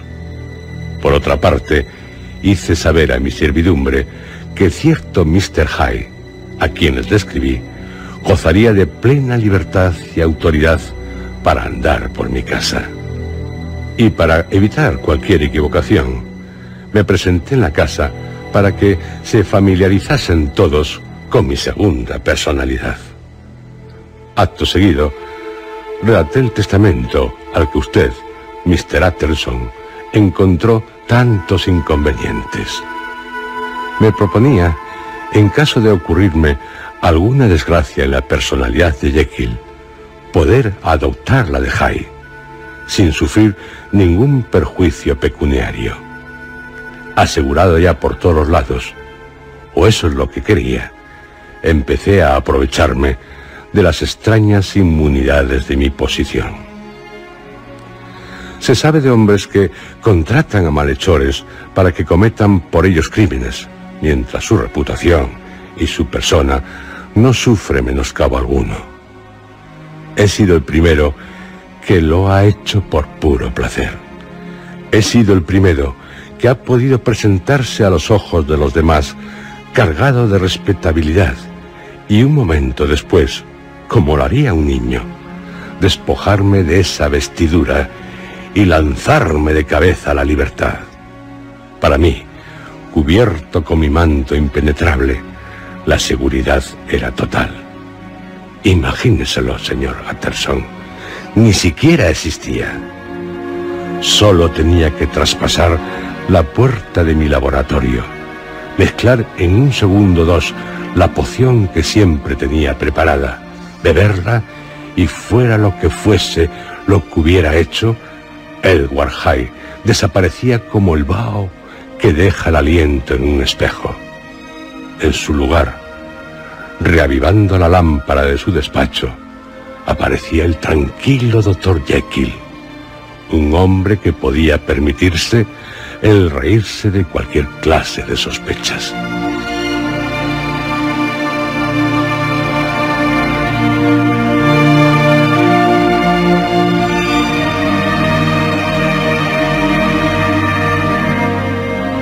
Los placeres que me apresuré a buscar bajo mi nueva personalidad eran de un género indigno.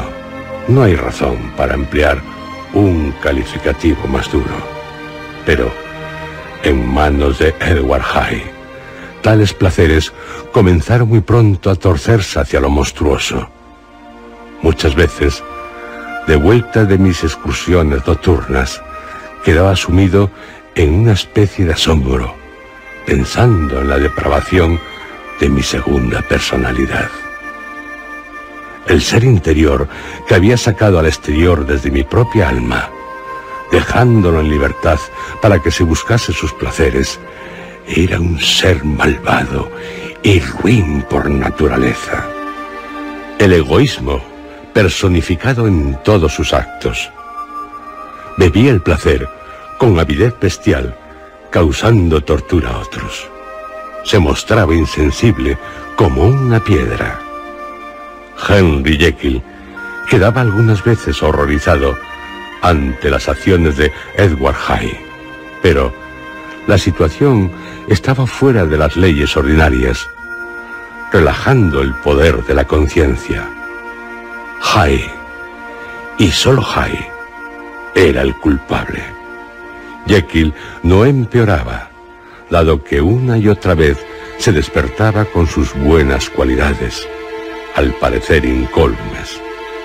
Llegó a apresurarse a deshacer el mal hecho por Hyde cuando le fue posible, pero su conciencia se adormecía poco a poco. No tengo el propósito de entrar en los detalles de la infamia de que me hice cómplice. Aún ahora no me reconozco autor de la misma.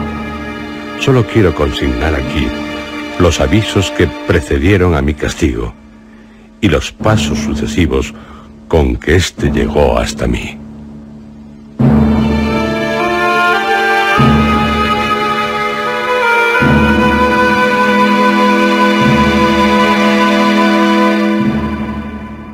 Me ocurrió un incidente que, como no tuvo consecuencias, me limitaré a mencionar. Un acto de crueldad con una niña, que despertó la cólera de un transeúnte, a quien reconocí el otro día como un pariente suyo, cuando se detuvieron a hablar conmigo, ustedes desde el patio de mi casa y yo desde la ventana. El médico y la familia se unieron a él. Hubo momentos, en verdad, que temí por mi vida. Para aplacarles, Edward Hyde tuvo que traerlos hasta la puerta y pagarles con un cheque a nombre de Henry Jekyll.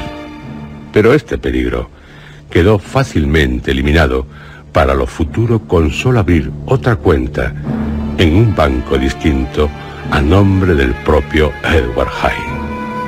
Cuando hube provisto de firma mi doble, inclinando la letra hacia atrás, me creí seguro y a salvo de los golpes que me pudiera deparar el destino. Unos dos meses antes del asesinato de Sir Danvers, salí a correr una de mis locas aventuras. Regresé muy tarde y desperté al día siguiente en mi cama con sensaciones raras. En vano miraba en torno mío. En vano vi el decorado de los muebles y lo espacioso de mi habitación de la plaza. En vano reconocí el dibujo de las cortinas y la cama de caoba. Había algo que seguía insistiendo en que yo no estaba donde estaba, en que no me había despertado donde parecía estar, sino en el cuarto del Soho, donde acostumbraba a dormir siendo Edward High. Me sonreí en mi interior y dejándome llevar por mis hábitos psicológicos, empecé a investigar los elementos de aquella ilusión, mientras, a medida que lo hacía, volví a caer de vez en cuando en una confortable somnolencia matinal. En esta tarea continuaba cuando, en uno de mis momentos de mayor vigilia, mi mirada vino a caer sobre mi mano. La mano de Henry Jekyll era, como usted ha observado a menudo, por su figura y tamaño, la de un profesional. Larga, firme, blanca y bien proporcionada. Pero la que ahora veía con bastante claridad a la amarilla luz de la media mañana londinense, descansando en el lecho, era flaca, sarmentosa, nudosa, de fea palidez y muy sombreada de abundante vello. Era la mano de Edward High.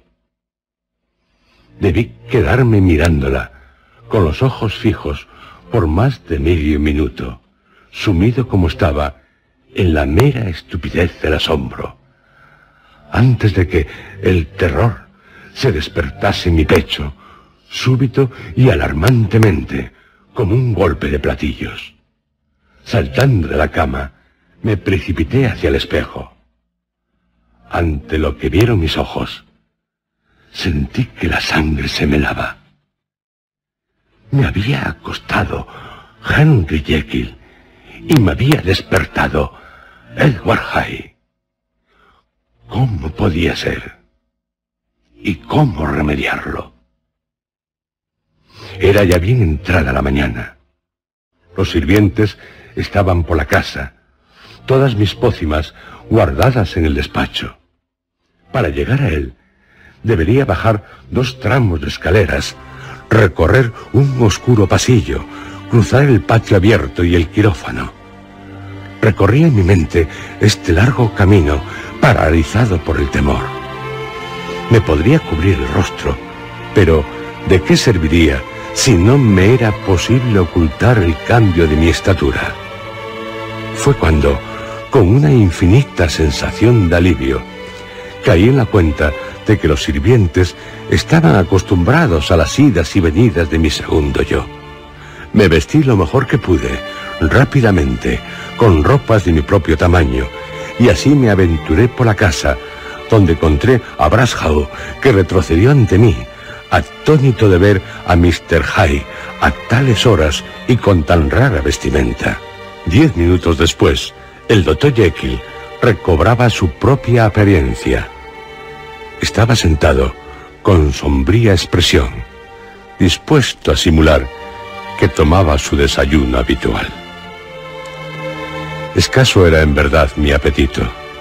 Aquel inexplicable accidente, aquella inversión de mi anterior experiencia, parecía deletrear la sentencia de mi condena, como el babilónico dedo de la muralla, cuando una mano escribió durante un sacrílego banquete unas palabras misteriosas que anunciaron la muerte del rey Baltasar, según el libro de Daniel. Empecé a reflexionar más seriamente que nunca sobre las perspectivas y posibilidades de mi doble existencia. Aquella parte de mi ser que yo tenía el poder de proyectar había sido últimamente muy ejercitada y alimentada.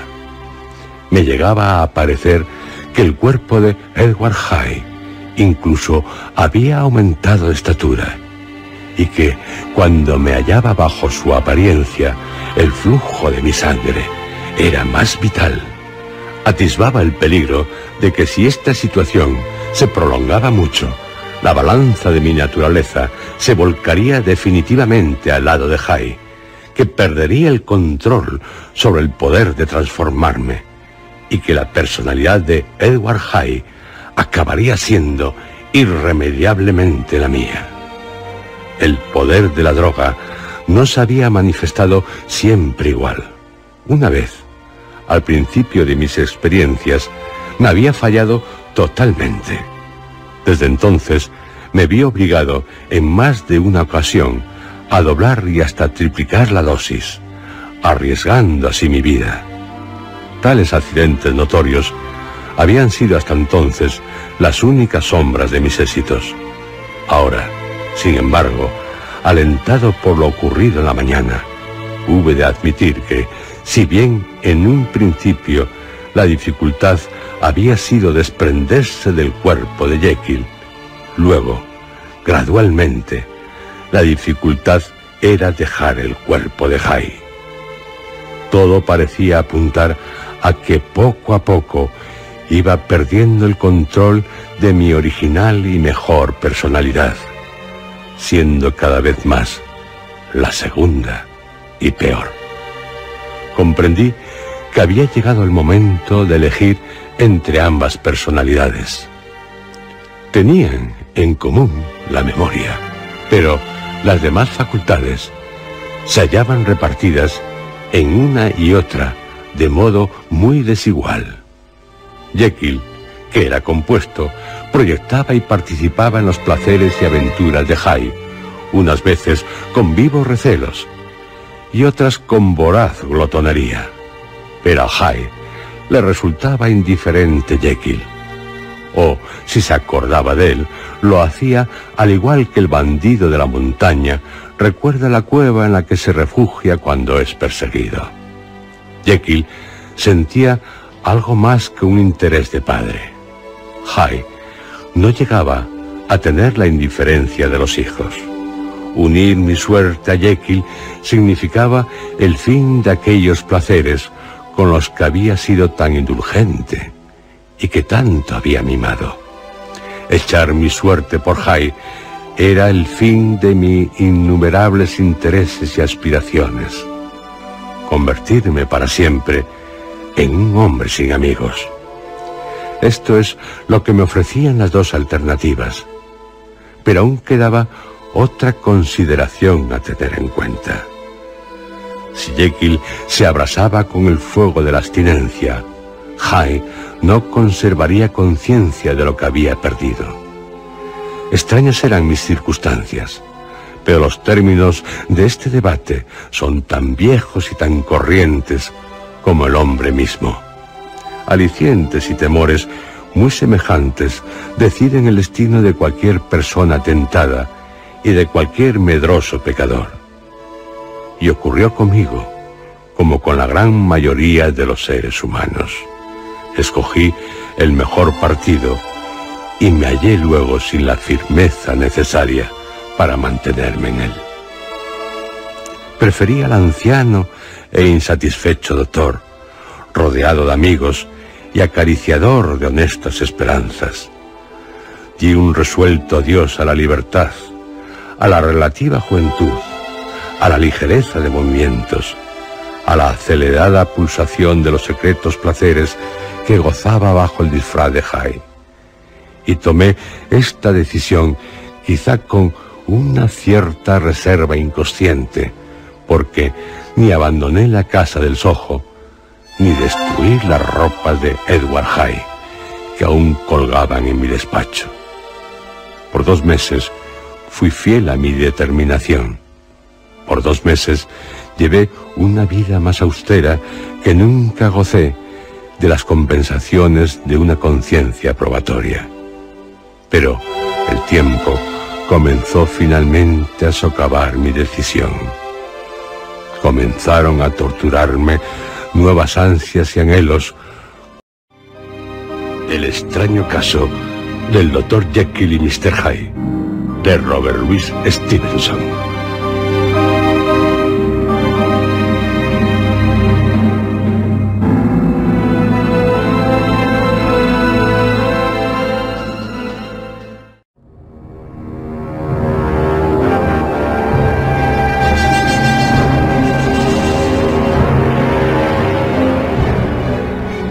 Historia de la puerta.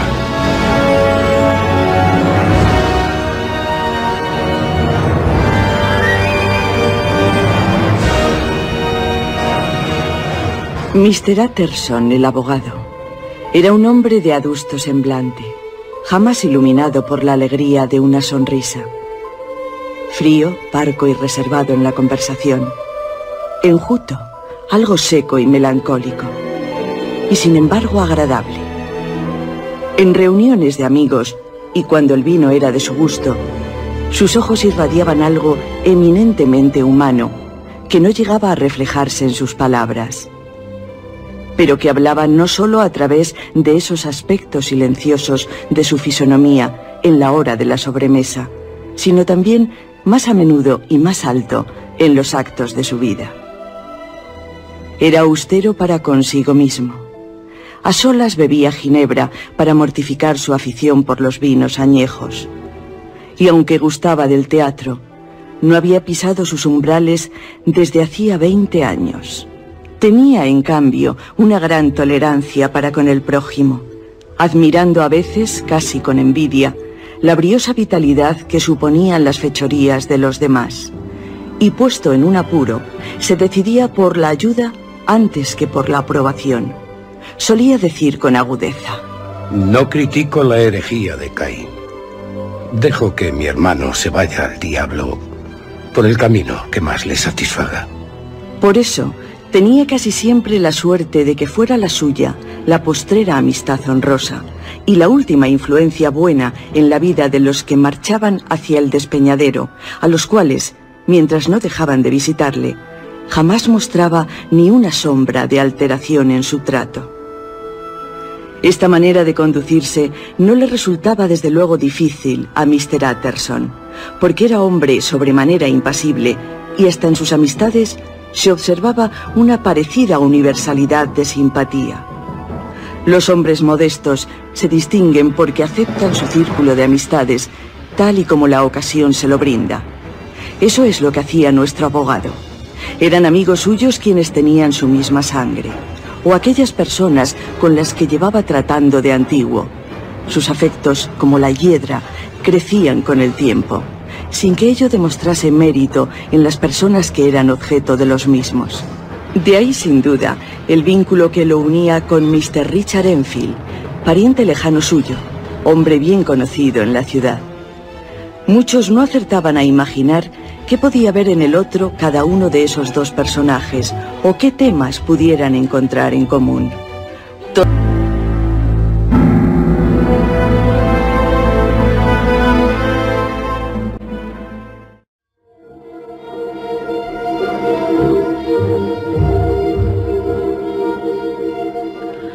Fui a mi casa del Soho y con el ánimo de redoblar mi seguridad, destruí todos mis documentos.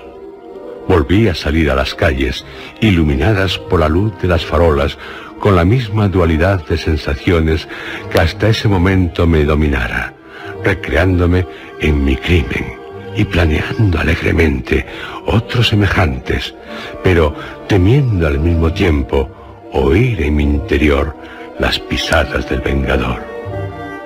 Jai mezcló la pócima con la sonrisa en los labios y al apurarla brindó por su víctima. Pero los dolores de la transformación no se habían disipado todavía cuando Henry Jekyll, con lágrimas de remordimiento, también de gratitud, caía de rodillas y elevaba sus manos entrelazadas a Dios. Se rasgó de arriba abajo el velo de la autoindulgencia y la totalidad de mi vida. La seguí desde los días de la niñez, cuando caminaba de la mano de mi padre, a través de las anegadas fatigas de mi vida profesional, hasta llegar una y otra vez, con el mismo sentido de irrealidad, a los malditos horrores de aquella velada. A punto estuve de proferir grandes gritos, pero traté de aplacar con lágrimas y oraciones la hedionda multitud de imágenes y sonidos con que me acosaba mi memoria. Pero aún entre las súplicas se asomaba a mi espíritu el feo rostro de mi iniquidad. A medida que comenzaba a apagarse la viveza de aquel remordimiento, me sentí inundado un sentimiento de alegría. Quedaba solucionado el problema de mi conducta. Era imposible ya la existencia de Jai. Lo quisiera o no, permanecería confinado en la parte buena de mi personalidad. Me alegró tanto pensar en ello. Con qué voluntaria humildad me abracé nuevamente a las limitaciones que tenía en mi vida normal con qué sincero sentimiento de renuncia cerré con llave la puerta por la que tantas veces había entrado y salido y pisoteé hasta romperla su llave. Al día siguiente supe que había habido un testigo del crimen, que todos ya conocían al culpable, Jai, y que la víctima era un caballero que gozaba de una gran estima. No se trataba solo de un crimen, sino de una dramática locura. Creo que me alegré de saberlo. Creo que me alegré de que el terror a la horca viniese a prestar así refuerzo y custodia a mis mejores impulsos. Jekyll era ahora mi ciudad de refugio. High en caso de asomar la cabeza, sería perseguido para acabar ajusticiándole. Decidí redimir tan horrible pasado con mi conducta futura. Puedo decir, honradamente, que mi decisión tuvo por fruto algún bien. Por usted mismo, Mr. Utterson, sabe de lo mucho que me esforcé por ayudar a mis semejantes en los últimos meses del pasado año. Le consta. Los días pasaron tranquilamente. Puedo decir que hasta felizmente. Aquella situación no me producía ningún hastío. Por el contrario, cada día me procuraba más goce. Pero la maldición de mi dualidad de propósito continuaba pesando sobre mí. Y cuando se embotó el primer filo de mi arrepentimiento, mi yo peor, al que durante tanto tiempo había consentido en todo, y que llevaba él tan poco tiempo encadenado, empezó a bramar pidiendo libertad. No es que yo soñase con resucitar a Jai. Esta sola idea habría bastado para sobresaltarme hasta la locura. Mi tentación tendía a debilitar la conciencia en mi propia persona. acabé cayendo ante los ataques de la tentación, como cualquiera peca en secreto. A todo le llega su fin. La más amplia medida acaba por colmarse, y esta breve condescendencia con mi maldad acabó de romper el equilibrio de mi alma. Y sin embargo, no me alarmé. La caída me parecía natural como una vuelta a los días lejanos, antes de que hiciera mi descubrimiento. Fue en un hermoso día de enero, claro y húmedo el suelo, en el que las carchas había deshecho, sin nubes en el cielo. El rey Spar estaba lleno de gorjeos de los pájaros de invierno y penetrado por aromas primaverales. Me senté al sol en un banco la parte animal de mí mismo, la mía trozos sangrantes del recuerdo. La parte espiritual estaba amodorrada. Se prometía hacer penitencia, pero no acababa de empezarla. Después de todo, pensaba, me parezco a los que me rodean. Sonreí comparándome con los demás hombres, comparando mi bondad activa con la crueldad indolente de su despreocupación. En ese mismo instante de vanagloria sufrí un desfallecimiento, horribles náuseas y sacudidas mortales. Luego me sentí exhausto y aún no me había recuperado del desmayo cuando comencé a darme cuenta de un cambio en el tono de mis pensamientos una crecida osadía, un desprecio del peligro, al desanudarse de las ataduras del poder. Bajé la vista. Mis ropas colgaban informes de mis menguados miembros. La mano que se apoyaba en mi rodilla era velluda y sarmentosa. Una vez más, era yo, Edward High. Un momento antes tenía garantizado el respeto de todos. Era rico y querido, con la mesa puesta en casa para la cena. Y ahora era presa común del género humano. Alguien acosado, sin hogar. Un notorio asesino. Carne de horca.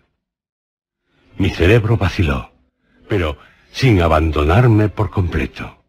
Más de una vez He observado que cuando vivo en mi segunda personalidad, parece como si mis facultades estuviesen más aguzadas y mi ánimo más tenso y elástico. Así ocurrió en esta situación. Tal vez Jekyll habría sucumbido, pero Hyde supo estar a la altura de las circunstancias. Mis drogas estaban en uno de los armarios de mi despacho. ¿Cómo hacerme con ellas? Ese era el problema que tenía que resolver. Apreté las sienes entre las manos. Pensé. La puerta del laboratorio estaba cerrada. Si pretendía entrar por la casa, la servidumbre no dudaría en entregarme a la horca. Tenía que contar con la colaboración de otra persona. Recordé a Lanyon, pero ¿cómo llegar hasta él? ¿Y cómo convencerle? Suponiendo que yo escapara de ser apresado en la calle, como un visitante desagradable y desconocido induciría a un famoso doctor para que fuera al despacho de su colega Jekyll. Me di cuenta de que me quedaba algo de mi antigua personalidad. Podía escribir con mi propia letra. En cuanto esta fulminante chispa saltó en mi mente, quedó iluminado totalmente el camino que había de seguir. Arreglé mis ropas como mejor pude y llamando a un coche que pasaba, me hice conducir a un hotel de Portland Street, de cuyo nombre me acordé de pura casualidad. El cochero no pudo ocultar su regocijo al ver mi aspecto, que en verdad era muy cómico, aunque escondiese una tragedia. Le dirigí una mirada de furia, haciendo rechinar al mismo tiempo los dientes.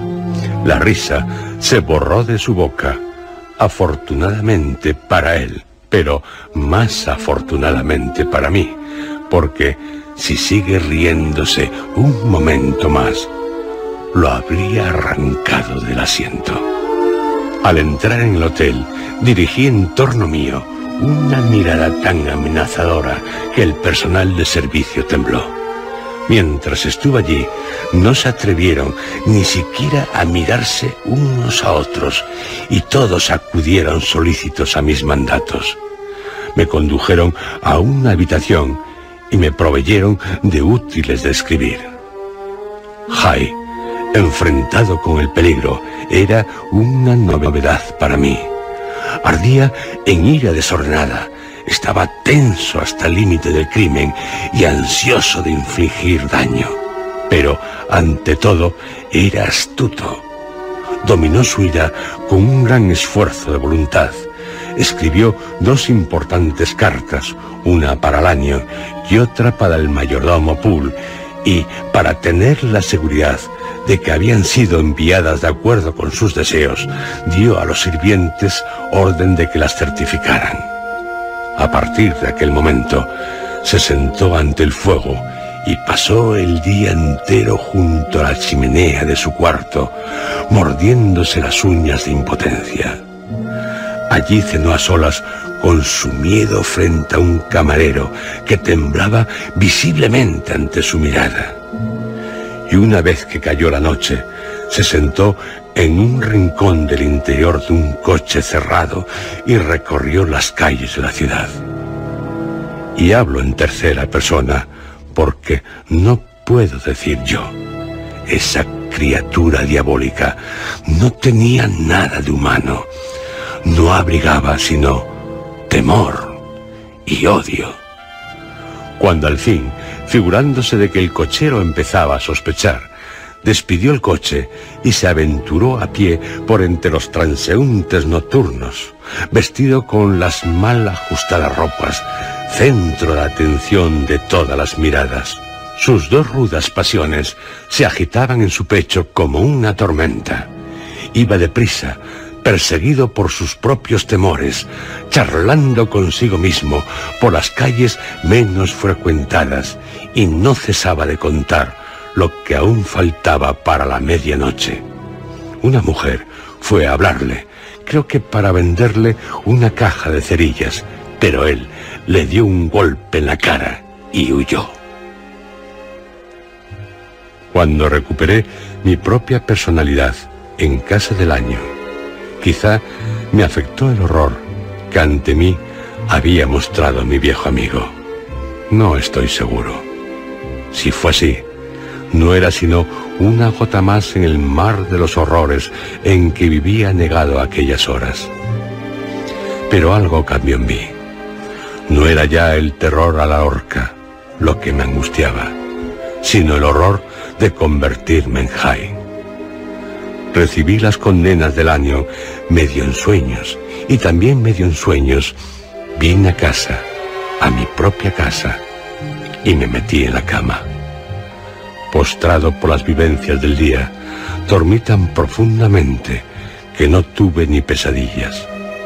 Por la mañana desperté dolorido y débil, pero rehecho.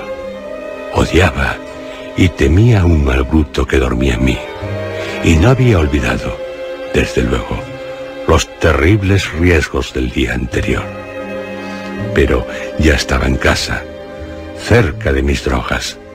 Brillaba con tanta intensidad en mi alma la gratitud por la liberación que casi rivalizaba con el resplandor de la esperanza. Paseaba tranquilamente por el patio después del desayuno, aspirando con deleite el frescor del aire cuando volvieron a asaltarme aquellas indescriptibles sensaciones que presagiaban el cambio.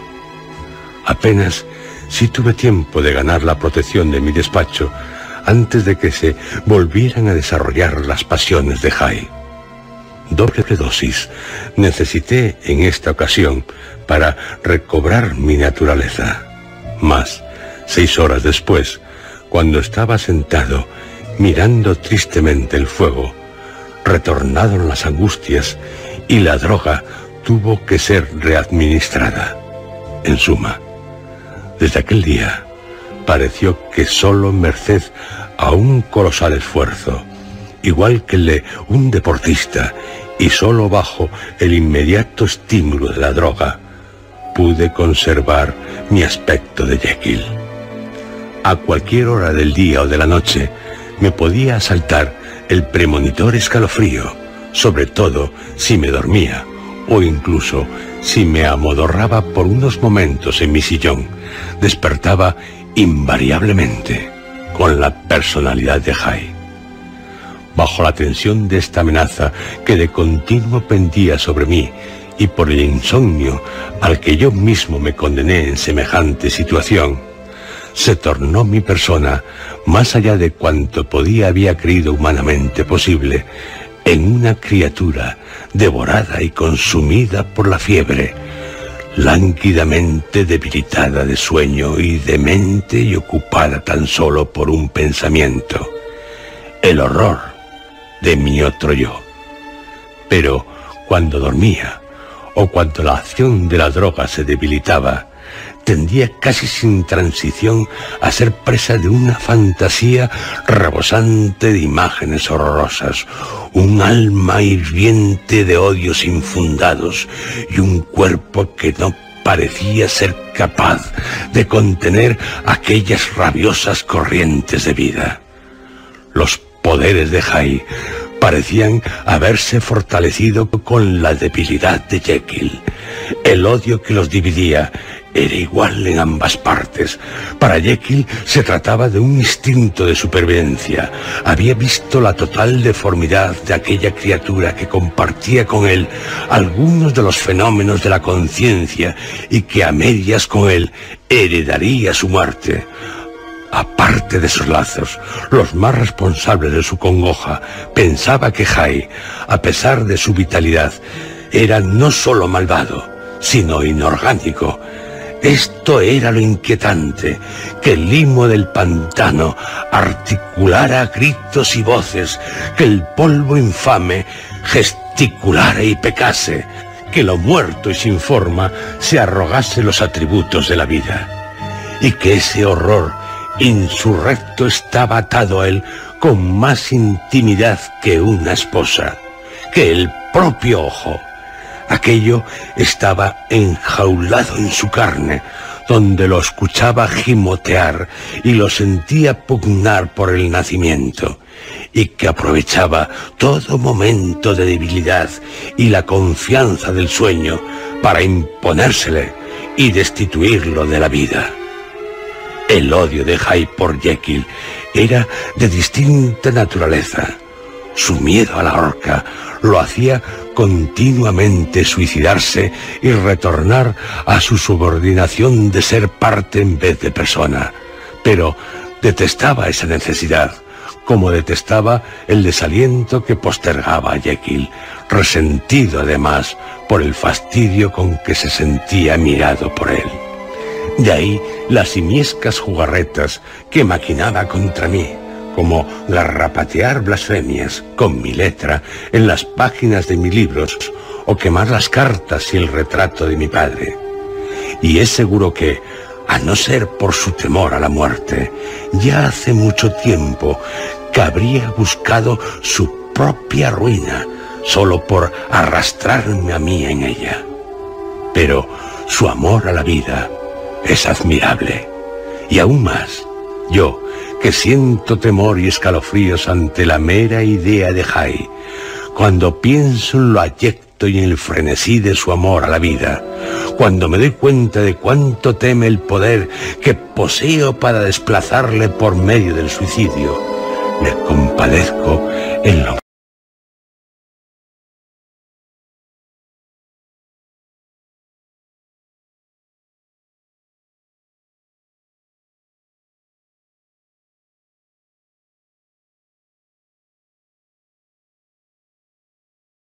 Y sin embargo, el hábito de sufrir me ha servido, si no para aliviarme, si al menos para un relativo endurecimiento del espíritu, cierta aquiescencia de la desesperación.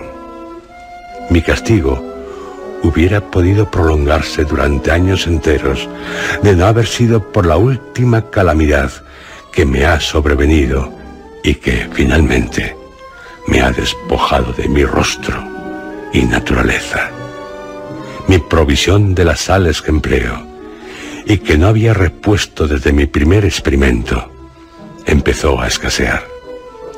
Envié en busca de otra cantidad y la mezclé con la pócima se produjo la ebullición y el primer cambio de color, pero no el segundo. Lo bebí, pero no tuvo efecto alguno. Ya le contará Poole cómo he hecho registrar todo Londres inútilmente. He acabado por convencerme de que la primera provisión de sales que compré era impura y que precisamente esa impureza era la que le daba eficacia a la pócima. Ha transcurrido aproximadamente una semana y ahora estoy finalizando esta confesión bajo la influencia de los restos que me quedan de la primitiva sal. Esta es, pues, la postrera vez, a no ser que ocurra un milagro, que Henry Jekyll puede pensar sus propios pensamientos y ver su propia cara en el espejo tan lastimosamente desfigurada. No debo retardarme en poner término a este escrito, pues si hasta ahora se ha librado de ser destruido, se debe a la vez a una gran precaución y extraordinaria suerte. Si las ansias del cambio vinieran mientras escribo, Jai lo haría pedazos. Pero una vez que haya pasado algún tiempo, después de que yo deje el escrito, su asombroso egoísmo, circunscrito al momento, probablemente salvará una vez más a esta narración de su simiesco rencor. El destino que nos cerca a ambos le ha cambiado y abatido dentro de media hora, cuando adopte de nuevo y para siempre esa odiada personalidad sé que permaneceré sentado, tembloroso y llorando en mi sillón, o que continuaré recorriendo de arriba a abajo esta habitación, mi último refugio en este mundo, escuchando todo sonido amenazador en un rapto de tensión y de miedo. Morirá Jai la horca. Hallará el valor suficiente para librarse de sí mismo en el último momento. Solo Dios lo sabe. A mí no me importa. Esta es, en verdad, la hora de mi muerte. Lo que a continuación de mi muerte ocurra ya no me concierne a mí, sino a otro. Así pues, cuando deje la pluma y selle mi confesión. Pondré fin a la vida del desdichado y desventurado Henry Jekyll.